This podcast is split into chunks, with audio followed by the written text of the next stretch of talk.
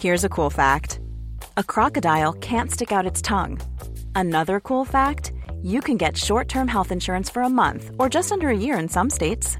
United Healthcare short term insurance plans are designed for people who are between jobs, coming off their parents' plan, or turning a side hustle into a full time gig. Underwritten by Golden Rule Insurance Company, they offer flexible, budget friendly coverage with access to a nationwide network of doctors and hospitals. Get more cool facts about United Healthcare short term plans at uh1.com. C'est News, il est 5h59. Bienvenue à tous. La matinale, c'est parti avec à une quand la justice paraît tristement injuste. Les deux principaux suspects dans la mort du chauffeur de bus de Bayonne pourraient échapper aux assises. Colère et tristesse de sa veuve. On va y revenir dès le début du journal. De nouvelles plaintes dans les affaires Buitoni et Kinder, l'association Foodwatch et des familles de victimes veulent savoir ce qui s'est passé réellement. L'affaire Omar Haddad, on va en parler. On va parler également d'Elisabeth Borne. 53% des Français ont confiance dans la nouvelle Première ministre. L'affaire Omar Haddad, saura-t-on un jour la vérité Aujourd'hui, ceux qui le défendent vont présenter un nouvel élément qui tendrait à innocenter le jardinier marocain de Guylaine Marshall, assassiné à Mougins en 1991. Georges Fenech sera avec nous à 7 heures. Et puis écoutez bien, si vous êtes euh, locataire ou si vous êtes propriétaire d'un logement que vous mettez en location, plusieurs associations demandent un gel des loyers. On va en parler avec vous, Eric de Ritmaten, dans un instant. À tout de suite, Eric.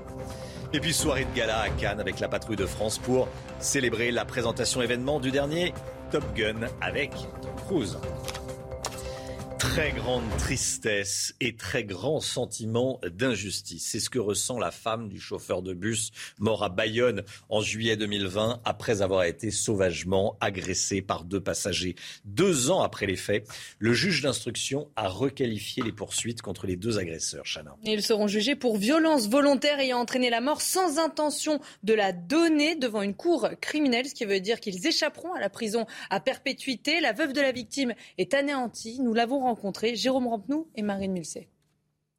C'est bien plus qu'une gifle, c'est un énorme coup de poing.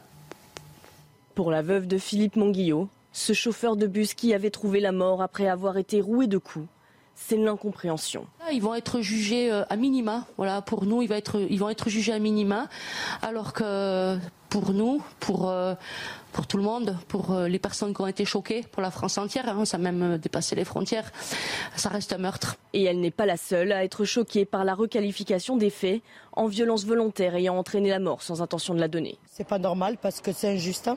Voilà. Voilà, pour un contrôle de ticket de bus et pour un. Parce qu'ils n'avaient pas le masque, quatre individus se jettent sur un chauffeur de bus, euh, le massacre, parce que c'est ce qu'ils ont fait. Oui, ça me choque, bien sûr, ça me choque, c'est trop facile.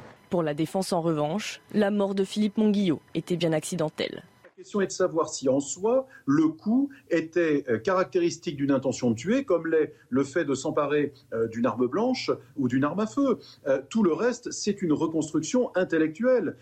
J'entends que la partie civile plaide sur les réseaux sociaux et sur les plateaux télévisés. Moi, je plaide dans les tribunaux et je suis heureux d'avoir convaincu le magistrat. Le parquet de Bayonne a immédiatement fait appel de la décision.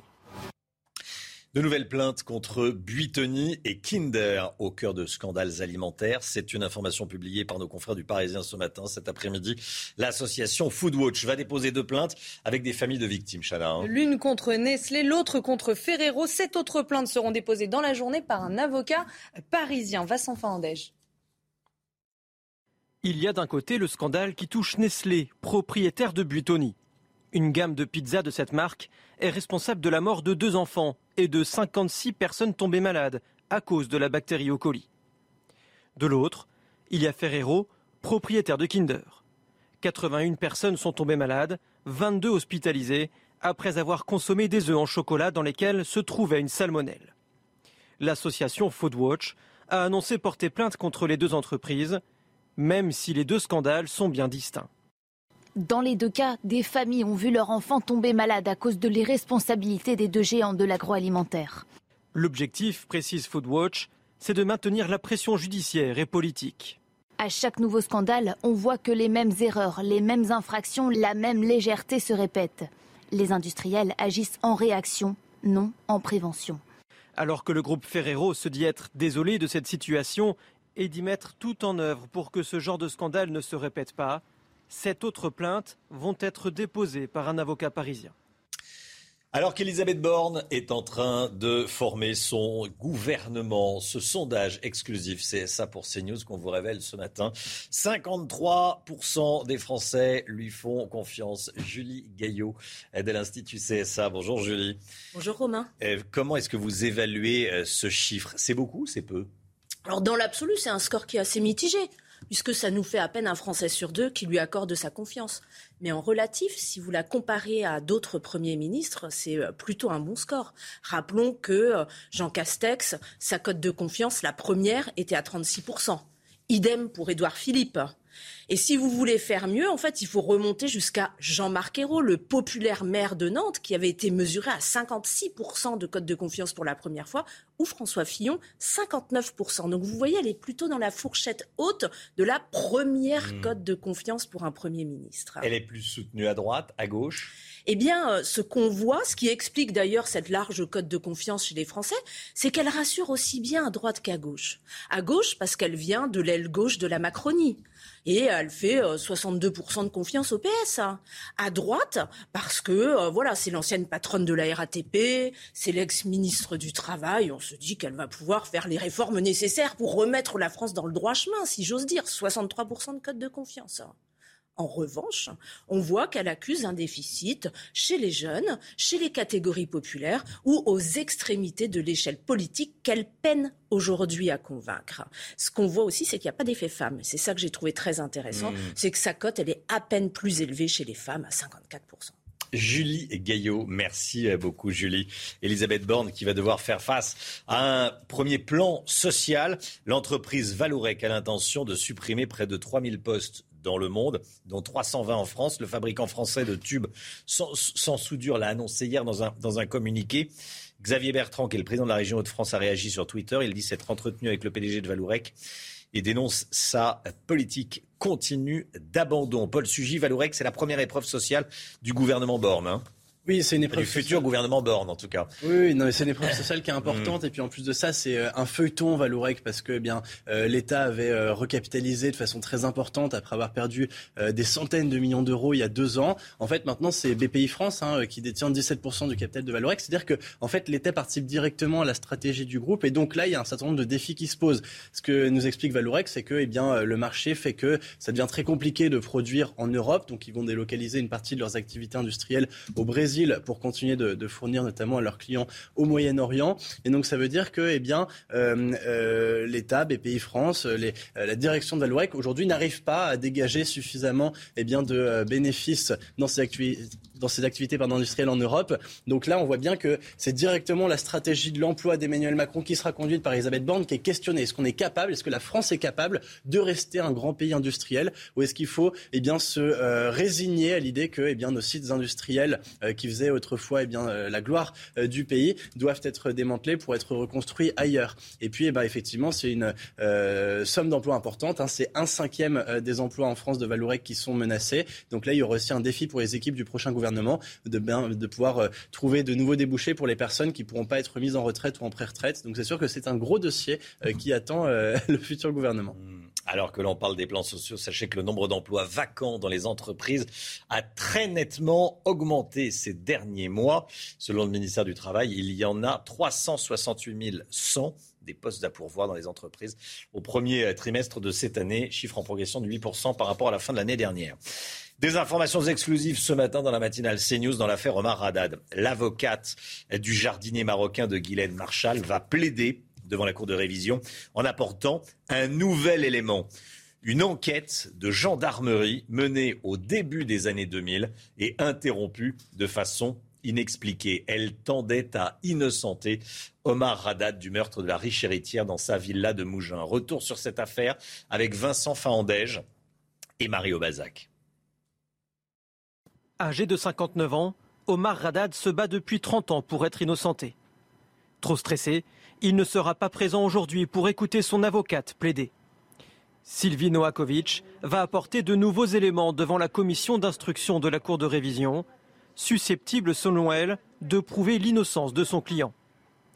Au mois de décembre, la justice a accepté de rouvrir le dossier et mener des actes d'enquête supplémentaires. Elle se basait à l'époque sur la découverte en 2015 de quatre nouvelles empreintes ADN sur les portes où ont été écrites les inscriptions accusant Omar Haddad. Le dossier est réouvert pour le plus grand bonheur d'Omar Haddad, car il a toujours, depuis le premier jour, clamé son innocence. Depuis le premier jour. Il s'agit vraiment d'une des plus grandes erreurs du judiciaire du XXe siècle qui va être rectifiée. Omar Haddad a été condamné à 18 ans de prison en 1994 pour le meurtre de sa patronne, Guylaine Marshall. Il a été partiellement gracié par Jacques Chirac deux ans plus tard, puis libéré en 1998. Mais cette grâce ne vaut pas annulation de sa condamnation et donc ne l'innocente pas. La décision de la commission d'instruction de la Cour de révision ne sera pas connue aujourd'hui. Mais cette audience reste une étape supplémentaire dans l'espoir pour Omar Haddad d'un éventuel nouveau procès. Et Georges Fenech sera avec nous euh, dans le journal de 7 heures. Soyez là si vous le pouvez. Bien sûr, il nous expliquera ces toutes dernières informations exclusives qu'on vous révèle ce matin. Nouvelle course-poursuite entre Toulon et Marseille. Le week-end dernier, un individu qui correspondait au profil d'un homme recherché refuse un contrôle de police. Les forces de l'ordre le prennent en chasse. Rien ne l'arrête pendant plus de 60 km, Chana. Et oui, le fuyard fortement alcoolisé roulait à plus de 200 km heure sur l'autoroute avant de finir sa course dans un feu rouge. Stéphanie Rouquet. Samedi dernier, peu avant minuit, dans ce quartier de Toulon, une patrouille de la BAC repère un individu en véhicule qui correspond au profil d'un homme recherché. Les policiers veulent contrôler l'homme, mais il prend la fuite. Une course-poursuite s'engage. Il entre sur l'autoroute en direction de Marseille. Rien ne l'arrête. Au péage, il détruit sur son passage les barrières. Le compteur affiche des pointes à plus de 200 km/h pendant plus de 60 km. Les refus d'obtempérer aujourd'hui sont une vraie difficulté en France. Il y en a un toutes les 20 minutes. Et il faut vraiment traiter ce problème un petit peu différemment parce qu'aujourd'hui, on se rend compte que les individus sont prêts à prendre tous les risques. Parfois, c'est juste pour un défaut de permis de conduire, pour un défaut d'assurance. À l'entrée de Marseille, d'autres policiers avaient pu dresser une herse.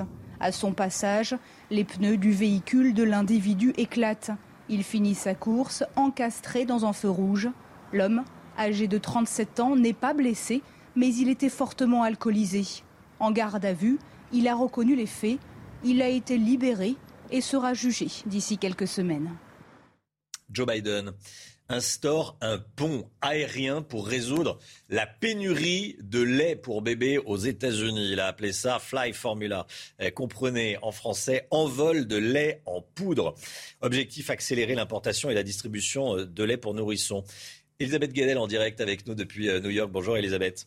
Eh, comment va fonctionner ce, ce pont aérien? Expliquez-nous.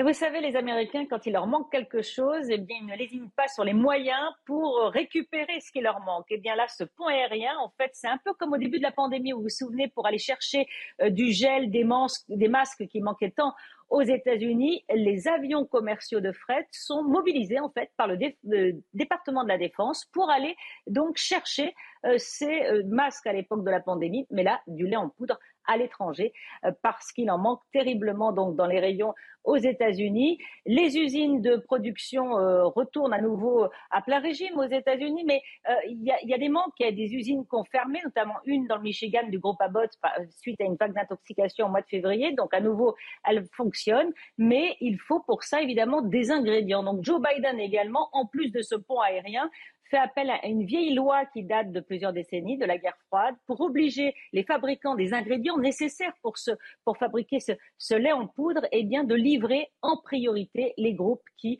euh, produisent le lait en poudre pour bébés. Donc il y a un gros dispositif, des gros moyens euh, pour l'administration Biden qui est très critiquée pour avoir tardé dans cette crise pour euh, aider ces millions de parents à nourrir leurs enfants.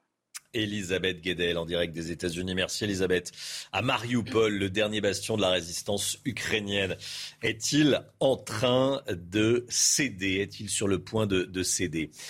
Les évacuations de combattants ukrainiens retranchés dans l'usine Azovstal se sont poursuivies cette nuit. Vous le voyez sur ces images. Plusieurs bus accompagnés de véhicules militaires russes ont été vus s'éloigner, en train de s'éloigner de l'usine.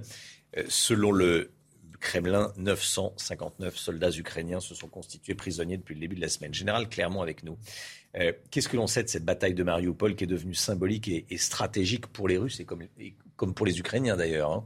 Sûr, symbolique et stratégique, le symbole de la domination pour les uns et le symbole de la résistance pour les autres est stratégique parce que c'est la route entre le Donbass, euh, continuité territoriale, vers la Crimée. De ce point de vue-là, euh, les Russes ont atteint cet objectif stratégique très important. 959, ce n'est pas un chiffre donné par les Ukrainiens, c'est un, chiffre donné par les Russes. La particularité, c'est que euh, depuis, depuis, hier, ce sont les Russes qui communiquent. Et les Ukrainiens avaient communiqué avant-hier sur les 264 soldats qui avaient été évacués. Là, on ne parle plus d'évacuation, on parle de reddition. Reddition, ça veut dire se rendre. Reddition, ça veut dire déposer les armes. Et donc, on a une communication des Russes sur le sujet. On n'a plus du tout de communication ukrainienne sur le sujet. Peut-être qu'elle va arriver aujourd'hui, mais euh, il faut bien faire attention à ça parce que c'est important dans la bataille de la communication, ce qui se passe en ce moment. Euh, donc, en fait, on se rend compte qu'on ne sait pas grand-chose euh, sur Azovstal. On ne sait pas grand-chose sur le nombre de combattants. On ne sait pas grand-chose sur ce qui s'y passe. Ce qu'on a compris, c'est quand même qu'il y a des soldats qui se rendent, en tout cas qui sont évacués par les Russes, probablement visiblement vers des camps de prisonniers. On ne sait pas combien il en reste. On ne sait pas si ceux qui restent vont se rendre ou pas se rendre, vont faire un baroud d'honneur pour ne pas se rendre. Je pense qu'il y en a qui ne se rendront pas. Comment les Russes vont traiter le problème, mais il y en a qui resteront euh, le temps qu'ils pourront rester. Et après, se pose donc une question importante, c'est que, que vont devenir ces prisonniers, parce que ce sont des prisonniers de guerre. On parle d'un millier, le chiffre sera confirmé. Pour l'instant, le chiffre, je pense qu'il n'a pas de valeur, hein, tant qu'il n'est pas confirmé. Euh, que vont devenir ces prisonniers? Ils vont être évacués par des camps de prisonniers. Et déjà, les Russes ont annoncé quelque chose de, très fort. Et mon avis, ça va se réaliser. On en avait parlé hier, souvenez-vous, quand il y a eu le procès de ce soldat russe euh, qui, a, qui a lieu en ce moment à Kiev. Les Russes ont annoncé qu'ils feraient la même chose avec les prisonniers euh, ukrainiens. Et ils ont donc annoncé que ces prisonniers seront évacués sur la Russie et seront jugés pour crimes de guerre. Et là, ce ne sera pas qu'un seul jugement. Il risque d'y avoir des dizaines de soldats jugés. Général Clermont, tous les matins dans la matinale CNews pour décrypter euh, cette guerre en Europe. 6h15, 6h15. Bon réveil à tous. Merci d'être avec nous. Tout de suite, c'est le point info. Chana Lousteau. Un centre pour toxicomanes va voir le jour dans le 16e arrondissement de Paris. Annonce faite par la mairie de la capitale. Il devrait ouvrir dans les prochains mois dans l'ancien hôpital Chardon-Lagache. 35 lits seront mis à disposition.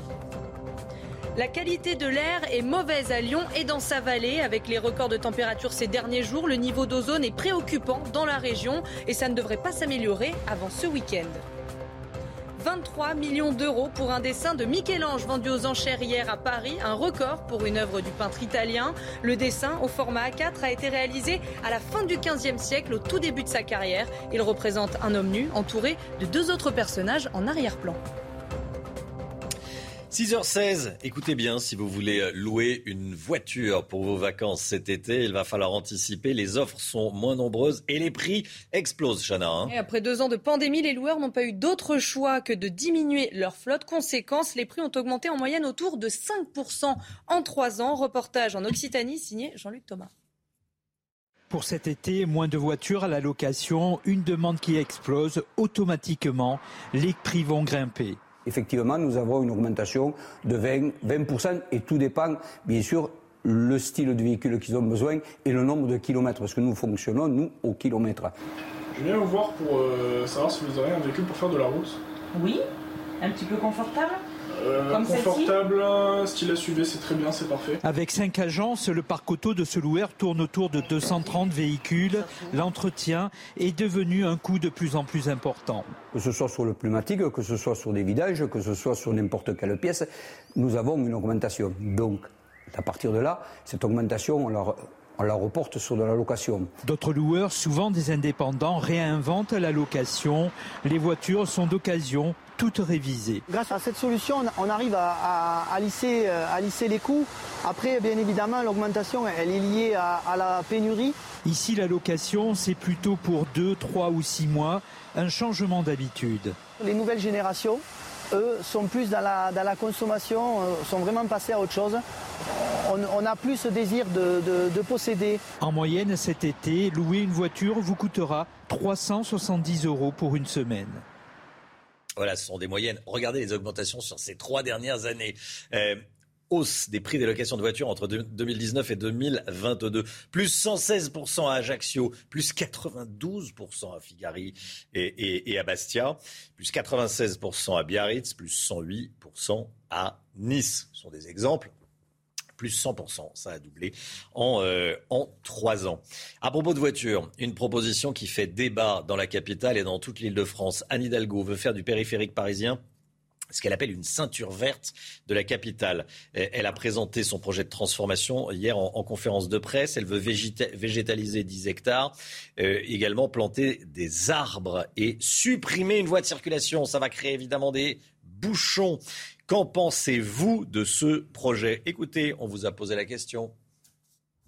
Dans l'idée de mettre des arbres, pourquoi pas? Mais alors déjà qu'elle commence, qu'elle commence par pas enlever. J'ai entendu qu'elle voulait enlever celui du champ de Mars et en partie elle voulait un peu. Euh, donc je comprends pas. Elle veut en enlever à, certains endroits et en remettre à d'autres. Beaucoup de Parisiens râlent, euh, à, tort ou à raison, mais elle a toujours été claire dessus.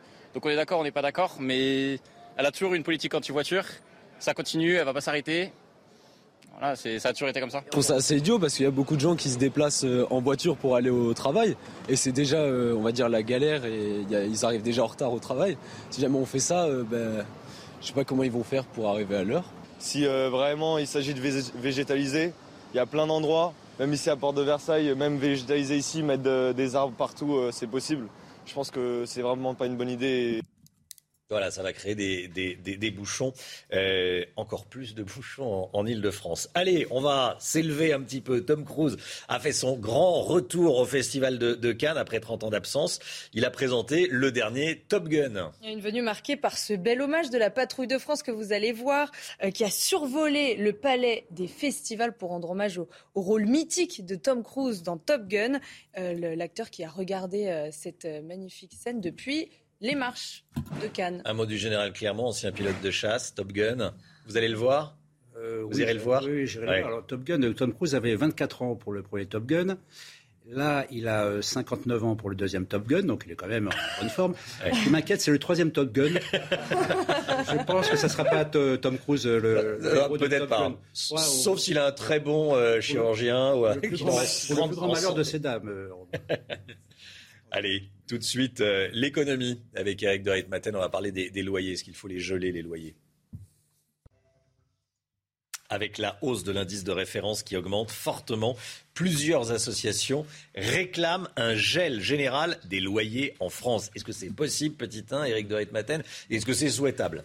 Alors petit 1, c'est possible. Il y a déjà un encadrement dans certaines zones tendues, comme on dit. Hein. Ça avait été décidé par euh, la loi Duflo en 2014. Là, on parle du gel parce que tout le monde serait concerné, toutes les villes. Et le gel, c'est effectivement l'indice de révision des loyers, c'est l'IRL, comme on dit. Là, au premier trimestre, il a augmenté de 2,5%, alors que le trimestre précédent, c'était 1,4%. Donc vous voyez, c'est une envolée vers des hausses très importantes. On n'a pas vu de telles hausses depuis 2008, euh, ce qui veut dire qu'un propriétaire euh, peut tout à fait, lors du renouvellement, vous savez, la, la date anniversaire du contrat qui est écrite hein, sur votre bail, eh bien, il a le droit, lors du renouvellement, lors de la signature, d'augmenter euh, dans la proportion que je vous ai indiquée, donc 2,5%. Euh, Mais le problème, euh, c'est que le prochain trimestre risque d'être encore plus désagréable pour les locataires parce que l'inflation fait que de monter et on parle même peut-être de 5%, voire 6%. C'est pour ça qu'il faut bloquer les hausses dit euh, l'association donc euh, logement cadre de vie.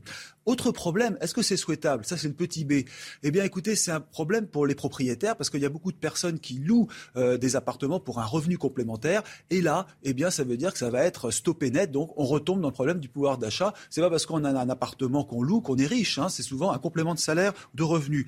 En plus de cela, les propriétaires doivent faire face à l'explosion des taxes foncières. Rappelons que c'est le propriétaire qui paye. Des travaux de rénovation qui vont devenir obligatoires dans le, cadre de la loi de la transition énergétique. Ben, c'est vraiment un ensemble de mauvaises nouvelles, de soucis pour les locataires comme pour les propriétaires actuellement. Et là, c'est un sujet qu'Elisabeth Borne va devoir trancher juste au lendemain des élections législatives en juin. CNews, 6h22, le roi de Roland, le roi de Roland Garros est arrivé à Paris. Le roi de Roland Garros, je vous le disais tout à l'heure, est arrivé à Paris. C'est Nadal, bien sûr, Chana. Hein. Il s'est entraîné hier sur le cours central pour le plus grand bonheur des spectateurs. Il n'a visiblement pas été gêné par son pied gauche. L'Espagnol tentera de soulever une 14e Coupe des Mousquetaires à partir de dimanche.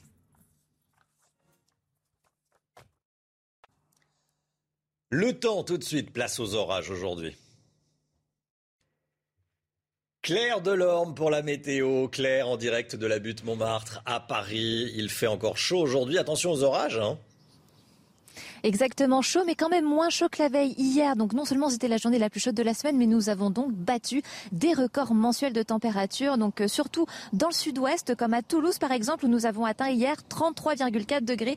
Il fallait remonter en 2001 pour avoir euh, une telle température. Et donc sinon côté ciel, eh bien en effet c'est là, c'est l'arrivée des orages. Donc elle concerne déjà euh, bon nombre de nos régions, surtout en direction du quart nord-ouest. Donc ce sont des orages qui sont isolés, mais justement sous ces grains, on n'est pas à l'abri de très fortes rafales de vent, mais aussi de chutes de grêle. Donc évidemment, prudence. Ces orages, ils vont progressivement investir l'est du pays au fil des heures. Donc c'est une dégradation qui va être lente, mais sûre. Concernant le sud, on aura un ciel un petit peu menaçant encore en direction du Pays Basque et du Golfe du Lion en matinée, mais après, ça sera un très beau soleil, en tout cas de très belles éclaircies. donc pour les températures en matinée, déjà chaudes quand même au lever du jour. Là, on avoisine euh, pas loin déjà les 20 degrés, 20 degrés également en direction de Nice. Et donc dans l'après-midi, eh bien à nouveau la barre des 30 degrés sera allègrement franchie. Là encore sur les régions centrales avec des pointes à plus de 32 degrés. Sous les orages, bien la masse d'air aura tendance à se rafraîchir un tout petit peu, mais ça sera vraiment que temporaire qu'elle ne mettra pas du tout fin à cette vague de chaleur, puisque justement cette vague de chaleur va se poursuivre dans les prochains jours, au moins jusqu'à euh, samedi, dimanche et même pour la semaine prochaine. Mais ça, ça restera à confirmer avec Météo France dans les prochaines heures. Image sport du jour avec du golf. Tiger Woods, qui est éternel, le golfeur de 46 ans, va disputer aujourd'hui le championnat PGA à Tulsa aux États-Unis. La star américaine tentera de remporter un 16e grand chelem. Je sens que je peux le faire, sans aucun doute. Je dois juste faire mon travail. Je serai prêt, a-t-il dit. Réveil en musique, comme tous les matins ce matin, on écoute Superman n'existe pas de Soprano et Zamdan. Les, les, deux rappeurs nous proposent un titre mélancolique et touchant. L'une des scènes est tournée sur le toit du stade Vélodrome. Regardez. Je rêve de me faire la belle Brel. Combien de repères on perd quand on opère auprès de belles et buts. Leur belle répute cache souvent de belles poubelles. T'étonnes pas si un jour je ne réponds plus. Avant que je perde la tête, que je perde mes ailes. Faut que je fasse un tas d'oseille. Que je ramène les miens loin de la zone près du soleil. Le monde est voilé, qui pourra sauver tout ça? Moi je ne sais pas. Hollywood nous a menti, Superman. C'est News, il est 7h-5. Restez bien avec nous. Dans un instant, la météo avec Claire Delorme et puis avec euh, Georges Fenech. Bonjour Georges. Des informations exclusives concernant l'affaire Omar Haddad. Ça sera dans le journal de 7h. Restez bien avec nous sur CNews. A tout de suite.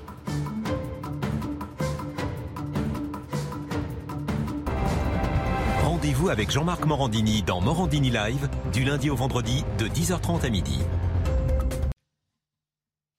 6h57, la météo avec vous, Claire Delorme. Vous êtes en direct de Montmartre. Encore de la chaleur aujourd'hui. Hein Exactement, encore beaucoup de chaleur, mais pas autant de chaleur que la veille, puisqu'en effet, hier, nous avons battu des records mensuels de température, comme dans le sud-ouest, par exemple, à Toulouse, où on a relevé 33,4 euh, degrés. Il fallait remonter en 2001 pour avoir de telles valeurs. Et donc, côté ciel, eh bien, en effet, la chaleur se poursuit, mais avant cela, on a une dégradation rageuse qui concerne dans un premier temps, donc, le quart nord-ouest du pays.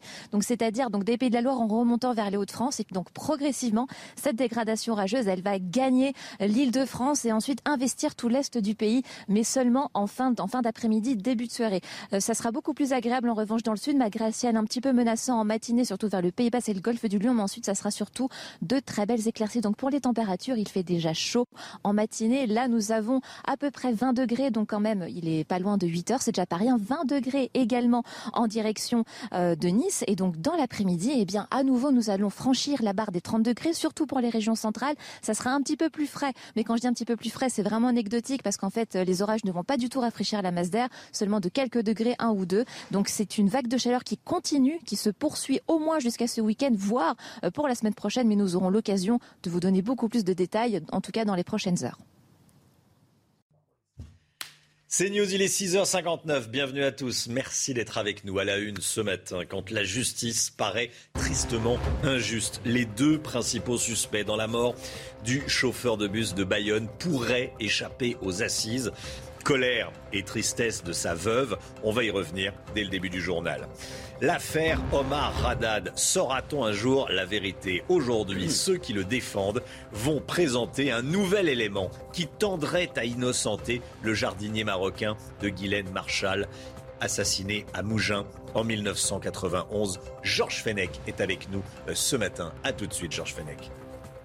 Écoutez bien, si vous êtes euh, locataire ou si vous êtes propriétaire d'un logement que vous mettez en location, plusieurs associations demandent un gel des loyers. On va en parler avec vous, Eric de Ritmaten. A tout de suite, Eric. Et puis encore un coup porté aux automobilistes et à tous les livreurs d'Île-de-France. La mairie de Paris veut réduire la circulation sur le périphérique. Attention aux embouteillages monstres. Nous dira Pierre Chasseret à 7h20. Soirée de gala à Cannes avec la patrouille de France pour célébrer la présentation événement du dernier Top Gun avec Tom Cruise. On va vous montrer ces images exceptionnelles. Très grande tristesse et très grand sentiment d'injustice. C'est ce que ressent la femme du chauffeur de bus mort à Bayonne en juillet 2020 après avoir été agressé par deux passagers. Deux ans après les faits, le juge d'instruction a requalifié les poursuites contre les deux agresseurs. Chana. Ils seront jugés pour violence volontaire ayant entraîné la mort sans intention de la donner devant une cour criminelle, ce qui veut dire qu'ils échapperont à la prison à perpétuité. La veuve de la victime est anéantie. Nous l'avons rencontrée. Jérôme Rampenou et Marine Mulset. C'est bien plus qu'une gifle, c'est un énorme coup de poing. Pour la veuve de Philippe Monguillot, ce chauffeur de bus qui avait trouvé la mort après avoir été roué de coups c'est l'incompréhension. Ils vont être jugés euh, à minima. Voilà, pour nous, ils vont être, ils vont être jugés à minima, alors que pour nous, pour euh, pour tout le monde, pour euh, les personnes qui ont été choquées, pour la France entière, hein, ça a même dépassé les frontières, ça reste un meurtre. Et elle n'est pas la seule à être choquée par la requalification des faits en violence volontaire ayant entraîné la mort sans intention de la donner. C'est pas normal parce que c'est injuste. Hein. Voilà. Voilà, pour un contrôle de ticket de bus et pour un parce qu'ils n'avaient pas le masque, quatre individus se jettent sur un chauffeur de bus, le massacre, parce que c'est ce qu'ils ont fait. Oui, ça me choque, bien sûr, ça me choque, c'est trop facile. Pour la défense, en revanche, la mort de Philippe Monguillot était bien accidentelle. Question est de savoir si en soi, le coup était euh, caractéristique d'une intention de tuer, comme l'est le fait de s'emparer euh, d'une arme blanche ou d'une arme à feu. Euh, tout le reste, c'est une reconstruction intellectuelle.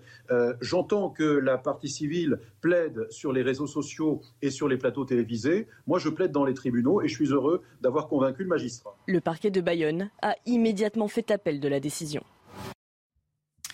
Nouvelle plainte contre Buitoni et Kinder au cœur de scandales alimentaires. C'est une information publiée par nos confrères du Parisien ce matin. cet après-midi, l'association Foodwatch va déposer deux plaintes avec des familles de victimes, l'une contre Nestlé, l'autre contre Ferrero. Sept autres plaintes seront déposées dans la journée par un avocat parisien. Alors qu'Elisabeth Borne est en train de former son gouvernement, ce sondage exclusif CSA pour CNews qu'on vous révèle ce matin. 53% des Français lui font confiance. Merci Julie Gaillot d'être avec nous, aide de l'Institut CSA. Julie Gaillot, comment est-ce que vous évaluez ce chiffre? 53%, c'est beaucoup, c'est peu? Dans l'absolu, c'est un score qui est assez mitigé, puisqu'on a à peine un Français sur deux qui lui accorde sa confiance. Mais si vous regardez un peu en comparaison avec les premières cotes de confiance des derniers premiers ministres, vous voyez qu'elle se situe plutôt dans la fourchette haute. À titre de comparaison, première mesure de Jean Castex, 36%, idem pour Édouard Philippe. Si vous voulez faire mieux, il faut remonter jusqu'à Jean-Marc Ayrault, hein, le populaire maire de Nantes, qui était mesuré à l'époque en première mesure à, à 56%, et François Fillon, 59%. Donc vous voyez qu'elle est plutôt, elle bénéficie en tout cas, plutôt d'un a priori positif dans l'opinion à l'heure actuelle. Elle est plutôt soutenue par la droite, par la gauche, dont elle vient. Elle est anciennement socialiste. Bah c'est justement pour ça qu'elle est, euh, voilà, qu'elle qu'elle est soutenue. C'est parce qu'elle rassure aussi bien à droite qu'à gauche. À, à, gauche, au PS, euh, voilà, sa cote de confiance s'établit à 62% puisqu'elle vient de l'aile gauche de la Macronie. À droite, sa cote de confiance est à 63% parce que c'est l'ancienne patronne de la RATP, c'est l'ancienne ministre du Travail, et on se dit aussi que euh, voilà, les réformes vont être menées pour remettre la France dans le droit chemin entre guillemets, que la France est tenue là où elle fait pas le plein, en revanche, c'est chez les jeunes, les catégories populaires et euh, aux extrémités de l'échiquier politique. On sait que ce sont des catégories de population a priori très défavorables à Emmanuel Macron. Dernière chose, hein, c'est assez surprenant de voir qu'elle euh, ne bénéficie pas, outre mesure, d'un regard plus bienveillant de la population féminine, hein, puisqu'elle fait à peine un point de plus chez les femmes que chez les hommes. Et pour conclure, si vous me permettez, on peut dire que c'est un bon coup pour Emmanuel Macron, puisque lui, aujourd'hui, en fait, il est à 36% énormément de codes de confiance. C'est un niveau qui est très bas hein, euh, à l'heure actuelle. Et donc, il se place avec une première ministre qui a une très bonne cote de confiance. Et euh, voilà, c'est toujours plus facile pour faire passer des mesures complexes ou mener la bataille pour les législatives. Merci Julie Gaillot de l'Institut CSA. Elisabeth Borne qui fait face à son premier plan social. L'entreprise Valorec a l'intention de supprimer près de 3000 postes dans le monde, dont 320 en France. Le fabricant français de tubes sans soudure l'a annoncé hier. Xavier Bertrand, le président de la région Hauts-de-France, euh, qui réagit, il dit s'être entretenu avec le PDG de Valorec et dénonce sa politique continue d'abandon. Et alors que l'on parle de plans sociaux, sachez que le nombre d'emplois vacants dans les entreprises a très nettement augmenté euh, ces derniers mois. Selon le ministère du Travail, il y en a 368 100 euh, au premier trimestre hein, de cette année, un chiffre en progression de 8% euh, par rapport à la fin de l'année dernière. À Mariupol, le dernier bastion de la résistance ukrainienne est-il sur le point de céder? Les évacuations de combattants ukrainiens retranchés dans l'usine Azovstal se sont poursuivies cette nuit. Vous le voyez, plusieurs bus accompagnés de véhicules militaires russes ont été vus en train de s'éloigner de l'usine. Selon le Kremlin, hein, selon les Russes, 959 soldats ukrainiens se sont constitués prisonniers depuis le début de la semaine. Général Clermont, euh, qu'est-ce que l'on sait de cette bataille de Mariupol qui est devenue symbolique et stratégique pour les Russes comme pour les Ukrainiens hein? Symbolique et stratégique, le, symbole de la résistance euh, pour les Ukrainiens et puis le symbole de l'agression pour les Russes et stratégique puisque c'est une ville importante, 450 000 habitants, et c'était le verrou qui permet de relier le Donbass euh, à la Crimée. De ce point de vue-là, euh, cet objectif est atteint euh, pour les Russes, en tout cas pour le moment. Après, il faut bien faire attention à ce qui, à ce qui est dit actuellement. Jusqu'à présent, c'était les Ukrainiens qui communiquaient sur l'évacuation des blessés avec, grâce à l'intervention de la Croix-Rouge internationale. Aujourd'hui, ce sont les Russes qui communiquent sur la reddition des combattants d'Azovstal. Ce n'est pas la même chose, une reddition et une évacuation. Donc aujourd'hui, c'est les Russes qui ont la communication en main, c'est les Russes qui montrent les images. Euh, c'est évidemment des images très fortes, puisque euh, tout le monde sait que cette résistance devait résister jusqu'à la fin. Donc est-ce qu'ils se rendent, est-ce qu'ils se rendent pas On ne le sait pas bien, mais on voit quand même beaucoup, qu'il y a beaucoup de soldats qui sont évacués. Donc ces soldats, ce sont des prisonniers de guerre. Ils doivent être traités selon les conventions de Genève, c'est-à-dire pour l'essentiel avec humanité. C'est pas certain que ça se passe comme ça du côté russe. Par contre, ce qui est certain, et ils l'ont annoncé, c'est qu'ils vont les conduire en Russie, ces prisonniers, et ils ont déjà annoncé qu'ils allaient faire ce que les Ukrainiens ont fait avec le soldat russe qui sont en train de juger à Kiev. Ils vont juger tous ces soldats, et à mon avis, ce sera des dizaines de soldats pour crimes de guerre en, Russie avec euh, très grande publicité. Dernier point, oui. Euh, euh, Romain, qu'est-ce qui va se passer avec les derniers combattants qui sont à l'intérieur? Parce qu'il en reste, on ne sait plus combien. Je pense que ça, sur les chiffres, les choses sont très vagues. Je pense que certains d'entre eux ne se rendront jamais. Merci mon général. Tom Cruise fait son grand retour au Festival de Cannes. Regardez ces images après 30 ans d'absence. C'est magnifique, c'est la patrouille de France. C'était hier au-dessus de Cannes, hein, Chana. Et une venue marquée par ce bel hommage rendu par la patrouille de France, vous l'avez dit, qui a survolé le palais des festivals aux couleurs bleu, blanc, rouge. Un hommage rendu à l'acteur pour son rôle mythique dans Top Gun, évidemment. Georges Fenech est avec nous. Bonjour Georges, consultant hmm. CNews expert dans l'affaire Omar Haddad. Merci d'être avec nous ce matin parce qu'il va y avoir du nouveau. Il y a des informations exclusives qu'on vous révèle ce matin dans, la matinale dans cette affaire Omar Haddad. L'avocate du jardinier marocain de Guylaine Marshall va plaider, Maître Novakovic, va plaider aujourd'hui devant la Cour de révision en apportant un nouvel élément. Une enquête de gendarmerie menée au début des années 2000 la mort de euh, Guylaine Marshall remonte à 1991. Euh, cette enquête de gendarmerie avait été interrompue de façon inexpliquée. Elle tendait à innocenter Omar Haddad du meurtre de la riche héritière dans sa villa de Mougins. Euh, expliquez-nous et quel est exactement, qu'est-ce qu'il y a dans cette enquête? Oui, pour que ce soit bien clair, hein, effectivement, moi je suis associé à la défense, hein, donc je m'exprime du côté d'Omar Haddad et j'accompagne Sylvie Novakovic l'avocate dans euh, cette requête en, révision euh, qui s'inscrit après une réforme de la révision criminelle que j'avais portée quand, j'étais parlementaire. En fait, euh, c'est un peu la dernière chance, hein, cette audience aujourd'hui qui a lieu, qui démarre à 14 heures, dans laquelle nous allons apporter des éléments tout à fait nouveaux et des éléments qui, selon nous, remettent en question la culpabilité d'Omar Haddad et qui fait naître un véritable doute. Ces éléments, quels sont-ils? Il y a d'abord la découverte d'ADN nouveaux qui étaient inconnus à l'époque, notamment trois ADN, et un qui est retrouvé à 35 reprises dans le mêlé au sang de la victime dans l'écriture Omar Haddad. La difficulté qu'on a aujourd'hui, c'est que l'expert qui s'est prononcé là-dessus, selon nous, n'a pas les compétences pour euh, exploiter ces ADN. Vous savez qu'aujourd'hui, il y a des nouvelles technologies, notamment euh, la recherche en parentèle, ce qui avait permis l'élucidation de l'affaire Elodie Kulik. Vous vous souvenez de cette jeune femme qui avait été violée Dans le Nord. Or, nous savons que c'est possible de faire une recherche en parentèle à partir d'un bout d'ADN par la généalogie. Il y a aussi la possibilité technologique aujourd'hui d'établir des portraits robots génétiques, ce que l'expert qui a été désigné par la Cour ne sait pas faire. Il y a des, laboratoires qui sont spécialisés là-dedans, qui l'ont démontré qui ont permis de solutionner les affaires. C'est tout à fait extraordinaire. Mais ce que nous apportons aujourd'hui, donc petit un problème de compétence de l'expert. Voilà, nous, nous, sollicitons que les bons experts soient désignés. Petit Les bons laboratoires, notamment il y en a un à la gendarmerie et un à Bordeaux du, professeur Demetriche qui est capable de le faire et qui se propose de le faire. Il n'y a aucune raison de ne pas confier ces expertises aux vrais experts et aux bons experts. Premier point. Deuxième point. Nous avons découvert, à la suite d'une enquête journalistique d'ailleurs, découvert à la grande stupéfaction que pendant que se déroulait le premier procès en révision, qui n'avait pas abouti en 2002, il y a une information qui parvient à d'autres gendarmes, de grâce, selon laquelle cette affaire a été menée par des malfaiteurs, une association de malfaiteurs du milieu du banditisme niçois. Des informations dont on dit, les gendarmes disent qu'elles sont avérées, incontournables et qu'il fallait vérifier. Ils ont commencé à vérifier. Il y a eu soit trois, soit transmis du parquet de grâce à l'époque pour continuer cette enquête. Et subitement, cette enquête disparaît. Elle disparaît. Elle n'a jamais été apportée à la connaissance de personne, y compris des partis. Le procureur ne donne pas suite, on ne sait pas pourquoi, et la procédure disparaît, figurez-vous. Et donc, c'est vraiment extrêmement troublant. C'est scandale judiciaire, en quelque sorte. Donc aujourd'hui, ce que nous demandons, c'est que cette procédure dont on a retrouvé les copies parce que les gendarmes de l'époque ont gardé des archives personnelles, et il semblerait que ça ne soit pas pris au sérieux.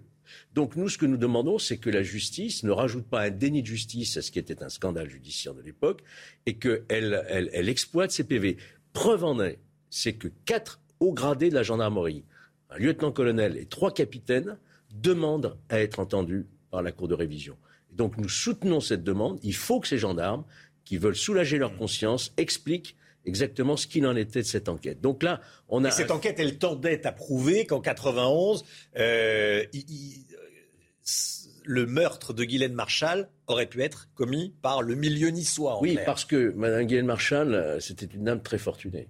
Elle était la héritière de, de Marshall. riche équipementier, euh, son mari, et elle possédait, son il un compte en Suisse. Il n'y a jamais eu de vérification. Un coffre-fort, il n'y a jamais eu de vérification. Et donc, elle fréquentait, euh, Guylaine Marshall, c'est ce que nous plaiderons cet après-midi, un restaurant qui était géré par un individu qui euh, appartenait au milieu euh, niçois. Et donc, elle, donnait elle faisait des confidences. On savait très bien où elle habitait, etc. Et à partir de là, a germé l'idée d'aller commettre un cambriolage chez elle, lui faire peut-être avouer euh, les coffres et, les codes de ses coffres. Et ça a très mal tourné. Cette dame a été littéralement torturée dans, des conditions atroces, un doigt coupé, éviscéré, égorgé, enfin. Voilà, donc c'est une équipe qui a, ça ne peut être qu'une équipe qui a commis ces, faits. Aujourd'hui, nous avons des noms. Nous avons les noms. Ils sont toujours en vie. Qu'est-ce qu'on attend pour aller voir? Qu'est-ce qu'on attend pour comparer leur ADN avec les ADN qui sont restés inconnus? Donc on ne peut pas en rester là. Donc nous, nous attendons de cette audience cet après-midi à être entendus pour faire toutes ces vérifications et que ensuite la, commission d'instruction prenne une décision en toute connaissance de cause. On ne peut pas s'arrêter là en disant euh, circuler, il n'y a rien à voir, ces ADN ne sont pas exploitables, les gendarmes, ce n'est pas la peine de les entendre. On ne peut pas en rester là, c'est pas possible. Quand est-ce que vous saurez si euh, la Cour de révision entend vos arguments et relance cette enquête? Alors, euh, l'audience est cet après-midi, et plaidoirie, mmh. et puis il y aura une mise en délibéré, je pense d'ici 15 jours, un mois ou plus tard, on aura enfin la décision. Est-ce qu'on rouvre ce dossier? Véritablement, est-ce qu'on saisit véritablement la Cour de révision et est-ce qu'on casse, euh, annule cette décision en raison du doute très sérieux qui aujourd'hui apparaît au grand jour. Il avait été, il a été gracié, mais pas innocent. Alors il avait été gracié par Jacques Chirac, par Jacques Chirac. qui lui avait euh, économisé, si je puis dire, quatre ans de, de, réclusion criminelle et qui avait été un soulagement pour beaucoup de monde à l'époque. Hein. C'était une affaire très politique, hein, très politique. Écoutez ce qu'en disait Maître Vergès, qui défendait à l'époque euh, Omar Haddad. C'est la célébration du centenaire de l'affaire Dreyfus. Il y a 100 ans, on condamnait un jeune officier qui avait le tort d'être juif.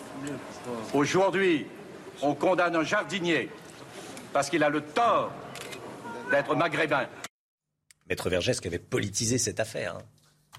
Oui, et qui avait vraiment fait un maximum pour obtenir la révision. Et malheureusement, il n'y était pas parvenu. Mais vous voyez aujourd'hui, vraiment l'espoir euh, renaît. Georges Fenech, merci beaucoup Georges d'être venu ce matin sur le plateau de la matinale. 7h14, bientôt 7h15, euh, 7h15, le point info. Tout de suite, Chana Lousteau. Un centre pour toxicomanes va voir le jour à Paris, annonce faite par la mairie de la capitale. Vous le voyez sur ces images, il devrait ouvrir dans les prochains mois dans l'ancien hôpital Chardon-Lagage dans le 16e arrondissement de Paris. 35 lits seront mis à disposition. La qualité de l'air est mauvaise à Lyon et dans sa vallée. Avec les records de température ces derniers jours, le niveau d'ozone est préoccupant dans la région et ça ne devrait pas s'améliorer avant ce week-end. 23 millions d'euros pour un dessin de Michel-Ange vendu aux enchères hier à Paris, un record pour une œuvre du peintre italien. Le dessin, au format A4, a été réalisé à la fin du 15e siècle, au tout début de sa carrière. Il représente un homme nu entouré de deux autres personnages en arrière-plan. On va parler des loyers à présent avec Eric de Ritmaten. Et si on gelait les loyers, certains le demandent. Est-ce que c'est vraiment une bonne idée? On en parle tout de suite. Avec la hausse de l'indice de référence qui augmente fortement, plusieurs associations réclament un gel général des loyers en France. Éric de Ritmaten, petit 1, est-ce que c'est possible? Petit 2, est-ce que c'est souhaitable? Alors c'est possible, oui. D'ailleurs, le ministère de l'économie ne euh, le dit pas complètement, mais il va sûrement le faire. Hein.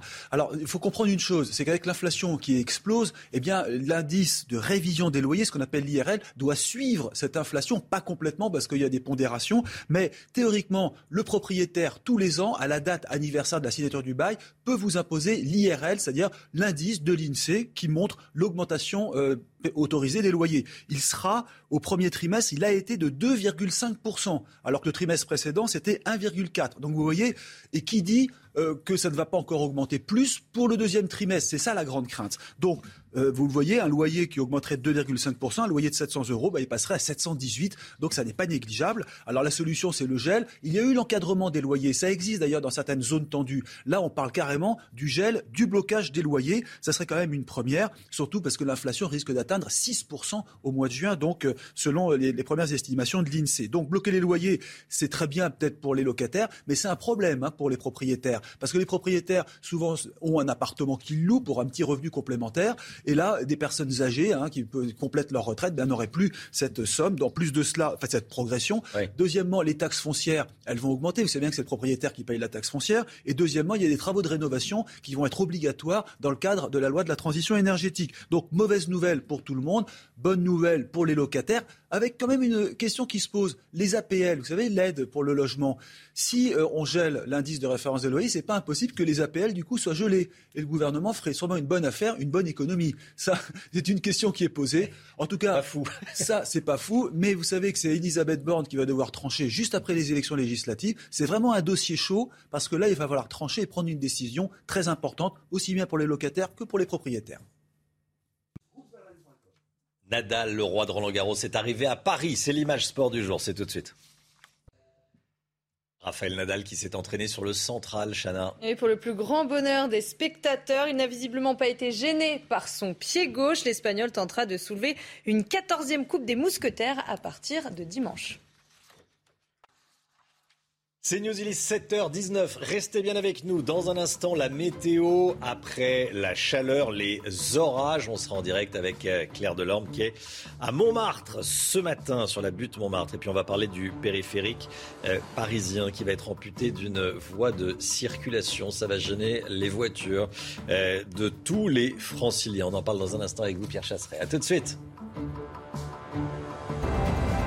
Rendez-vous avec Pascal Pro dans l'heure des pros, du lundi au vendredi de 9h à 10h30. Le périphérique parisien amputé d'une voie de circulation. Pierre Chasseret, bonjour Pierre. Bonjour Romain. Anne Hidalgo, la maire de Paris, a présenté son projet pour le boulevard périphérique. Euh, une voie devrait bel et bien disparaître. Oui, elle appelle ça la ceinture verte. Alors je vais quand même rappeler à Anne Hidalgo que moi, quand il s'agit de défendre les automobilistes, plutôt ceinture noire. Hein. donc euh, on va avoir un choc de ceinture. Bref, le périphérique. Pas de violence, pas de violence. Hein. C'est quoi le périphérique? Vous allez voir, on va peut-être se réconcilier sur la fin. Le périphérique, c'est 35 km autour de Paris. C'est un million de véhicules qui, qui circulent. Un début de travaux, on s'en rappelle, hein, en 1956, inauguré en 1973.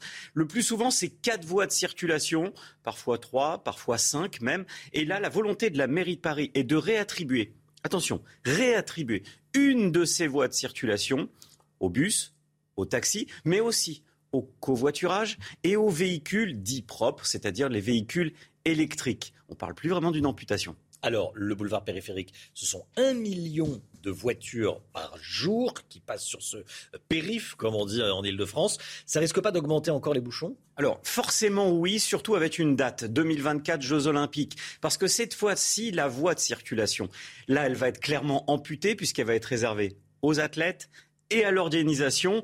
Et c'est par la suite que cette voie sera pérennisée en la réattribuant à d'autres usages. Attention, il faudra quand même une étude de, une étude de report de trafic et d'impact pour analyser les les effets de la circulation. Pour l'instant, on n'en voit pas. D'autant que la concertation qui a été mise en place par la région Île-de-France avait fait état d'une opposition à 90% des usagers de la suppression de la voie de circulation. Ce n'est plus le cas aujourd'hui. Il ne s'agit plus vraiment d'une fermeture. Vous nous dites qu'Anne Hidalgo a adouci le projet? Oui, moi je veux même dire qu'elle a mis un petit peu d'eau dans son plein, Anne Hidalgo.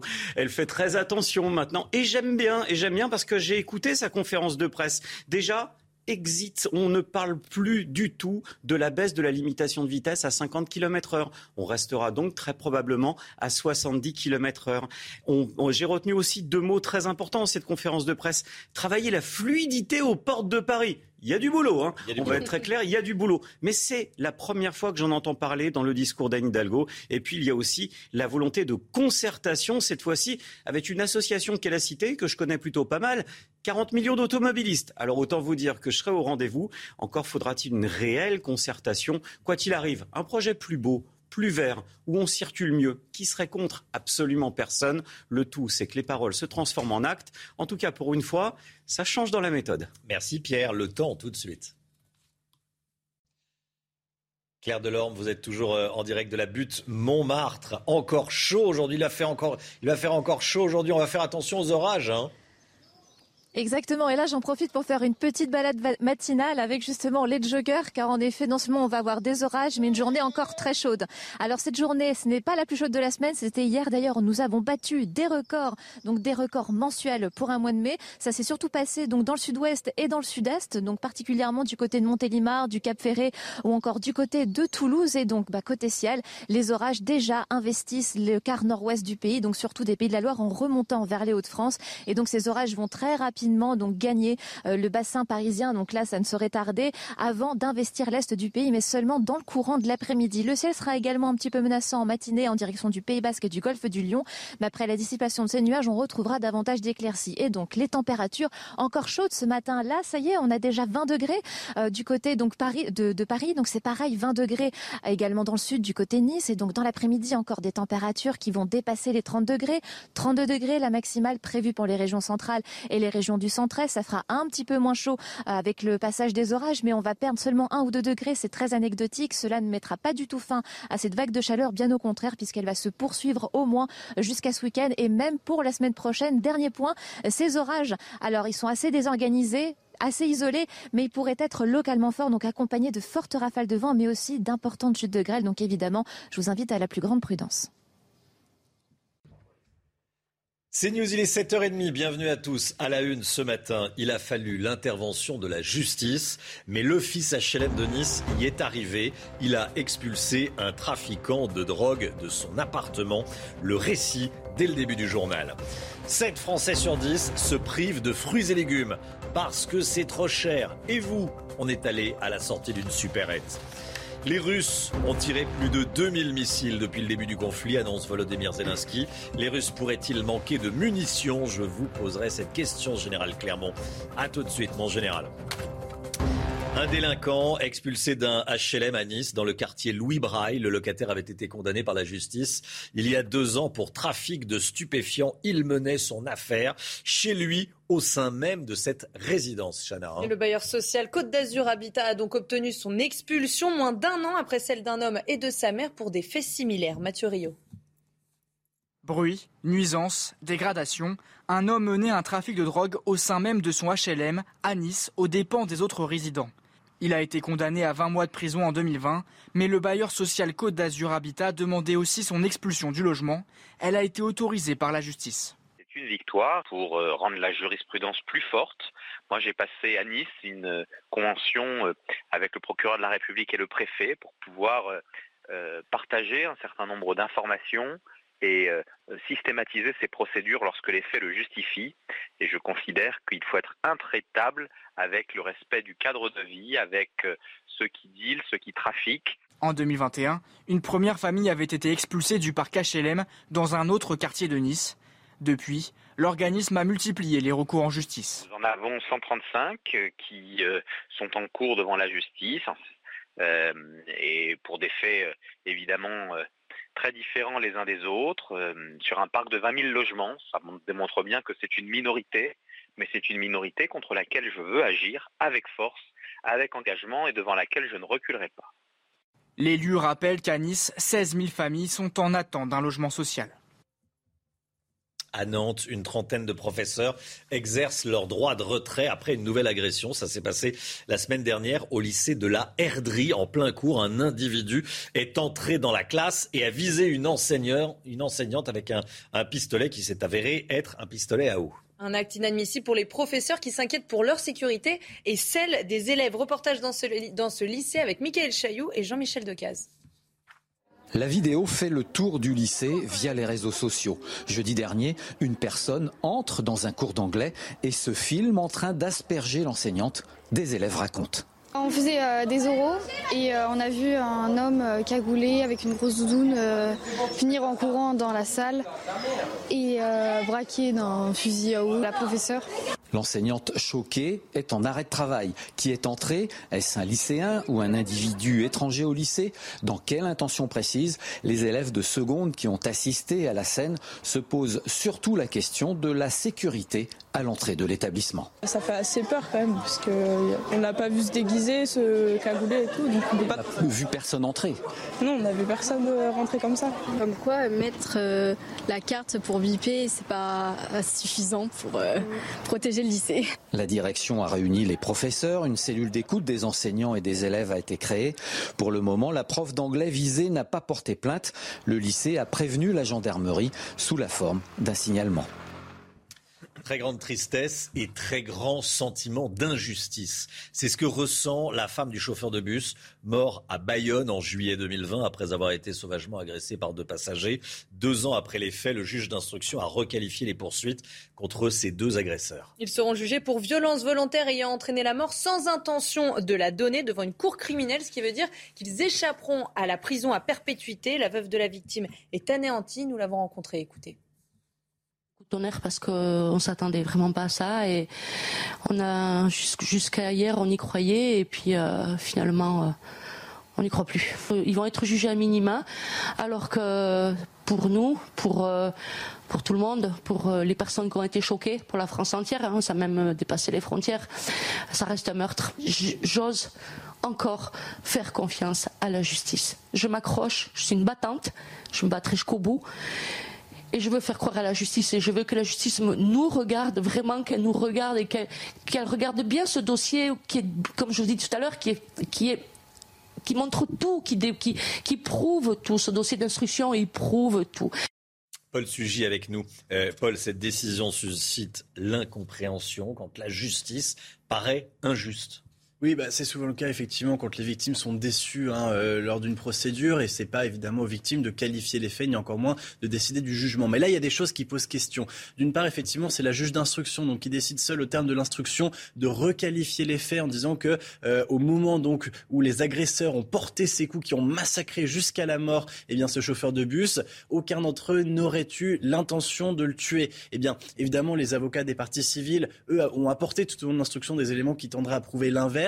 Et ils disent mais au moins le doute est permis et donc cet aspect-là devrait faire partie eh bien, euh, du jugement. Sauf qu'une fois que les faits sont requalifiés, eh bien, du coup, évidemment, euh, la qualification des faits entraîne une autre euh, peine encourue et donc les suspects ne peuvent plus, en première instance du moins, risquer la perpétuité, mais seulement une peine de 20 ans. Donc c'est une affaire finalement qui porte sur des faits que l'on considère a priori comme étant beaucoup moins graves.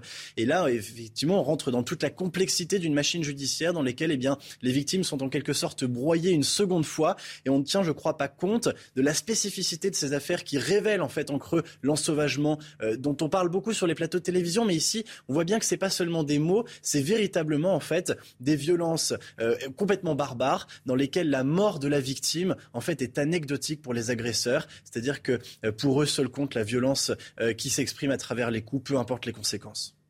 Parce que le, tout est parti histoire dérisoire. On, lui demandait, on leur demandait de, porter le masque. Contrôle la règle. Bus, effectivement, et le chauffeur qui s'interpose comme c'est son rôle mm. et qui s'est retrouvé massacré jusqu'à mourir quelques jours plus tard. Mépris total pour la, vie des autres. Merci Paul. Le pouvoir d'achat, 7 Français sur 10 se privent régulièrement de fruits et légumes à cause de la hausse des prix. C'est le résultat d'une enquête choc de l'Observatoire Leclerc. Hein. Et c'est l'une des conséquences de la guerre en Ukraine. Alors est-ce que vous aussi, vous avez réduit votre consommation de fruits et légumes? Réponse dans ce reportage dans une supérette signé Fabrice Elsner et Godric Bay avec le récit de Mathieu Rio.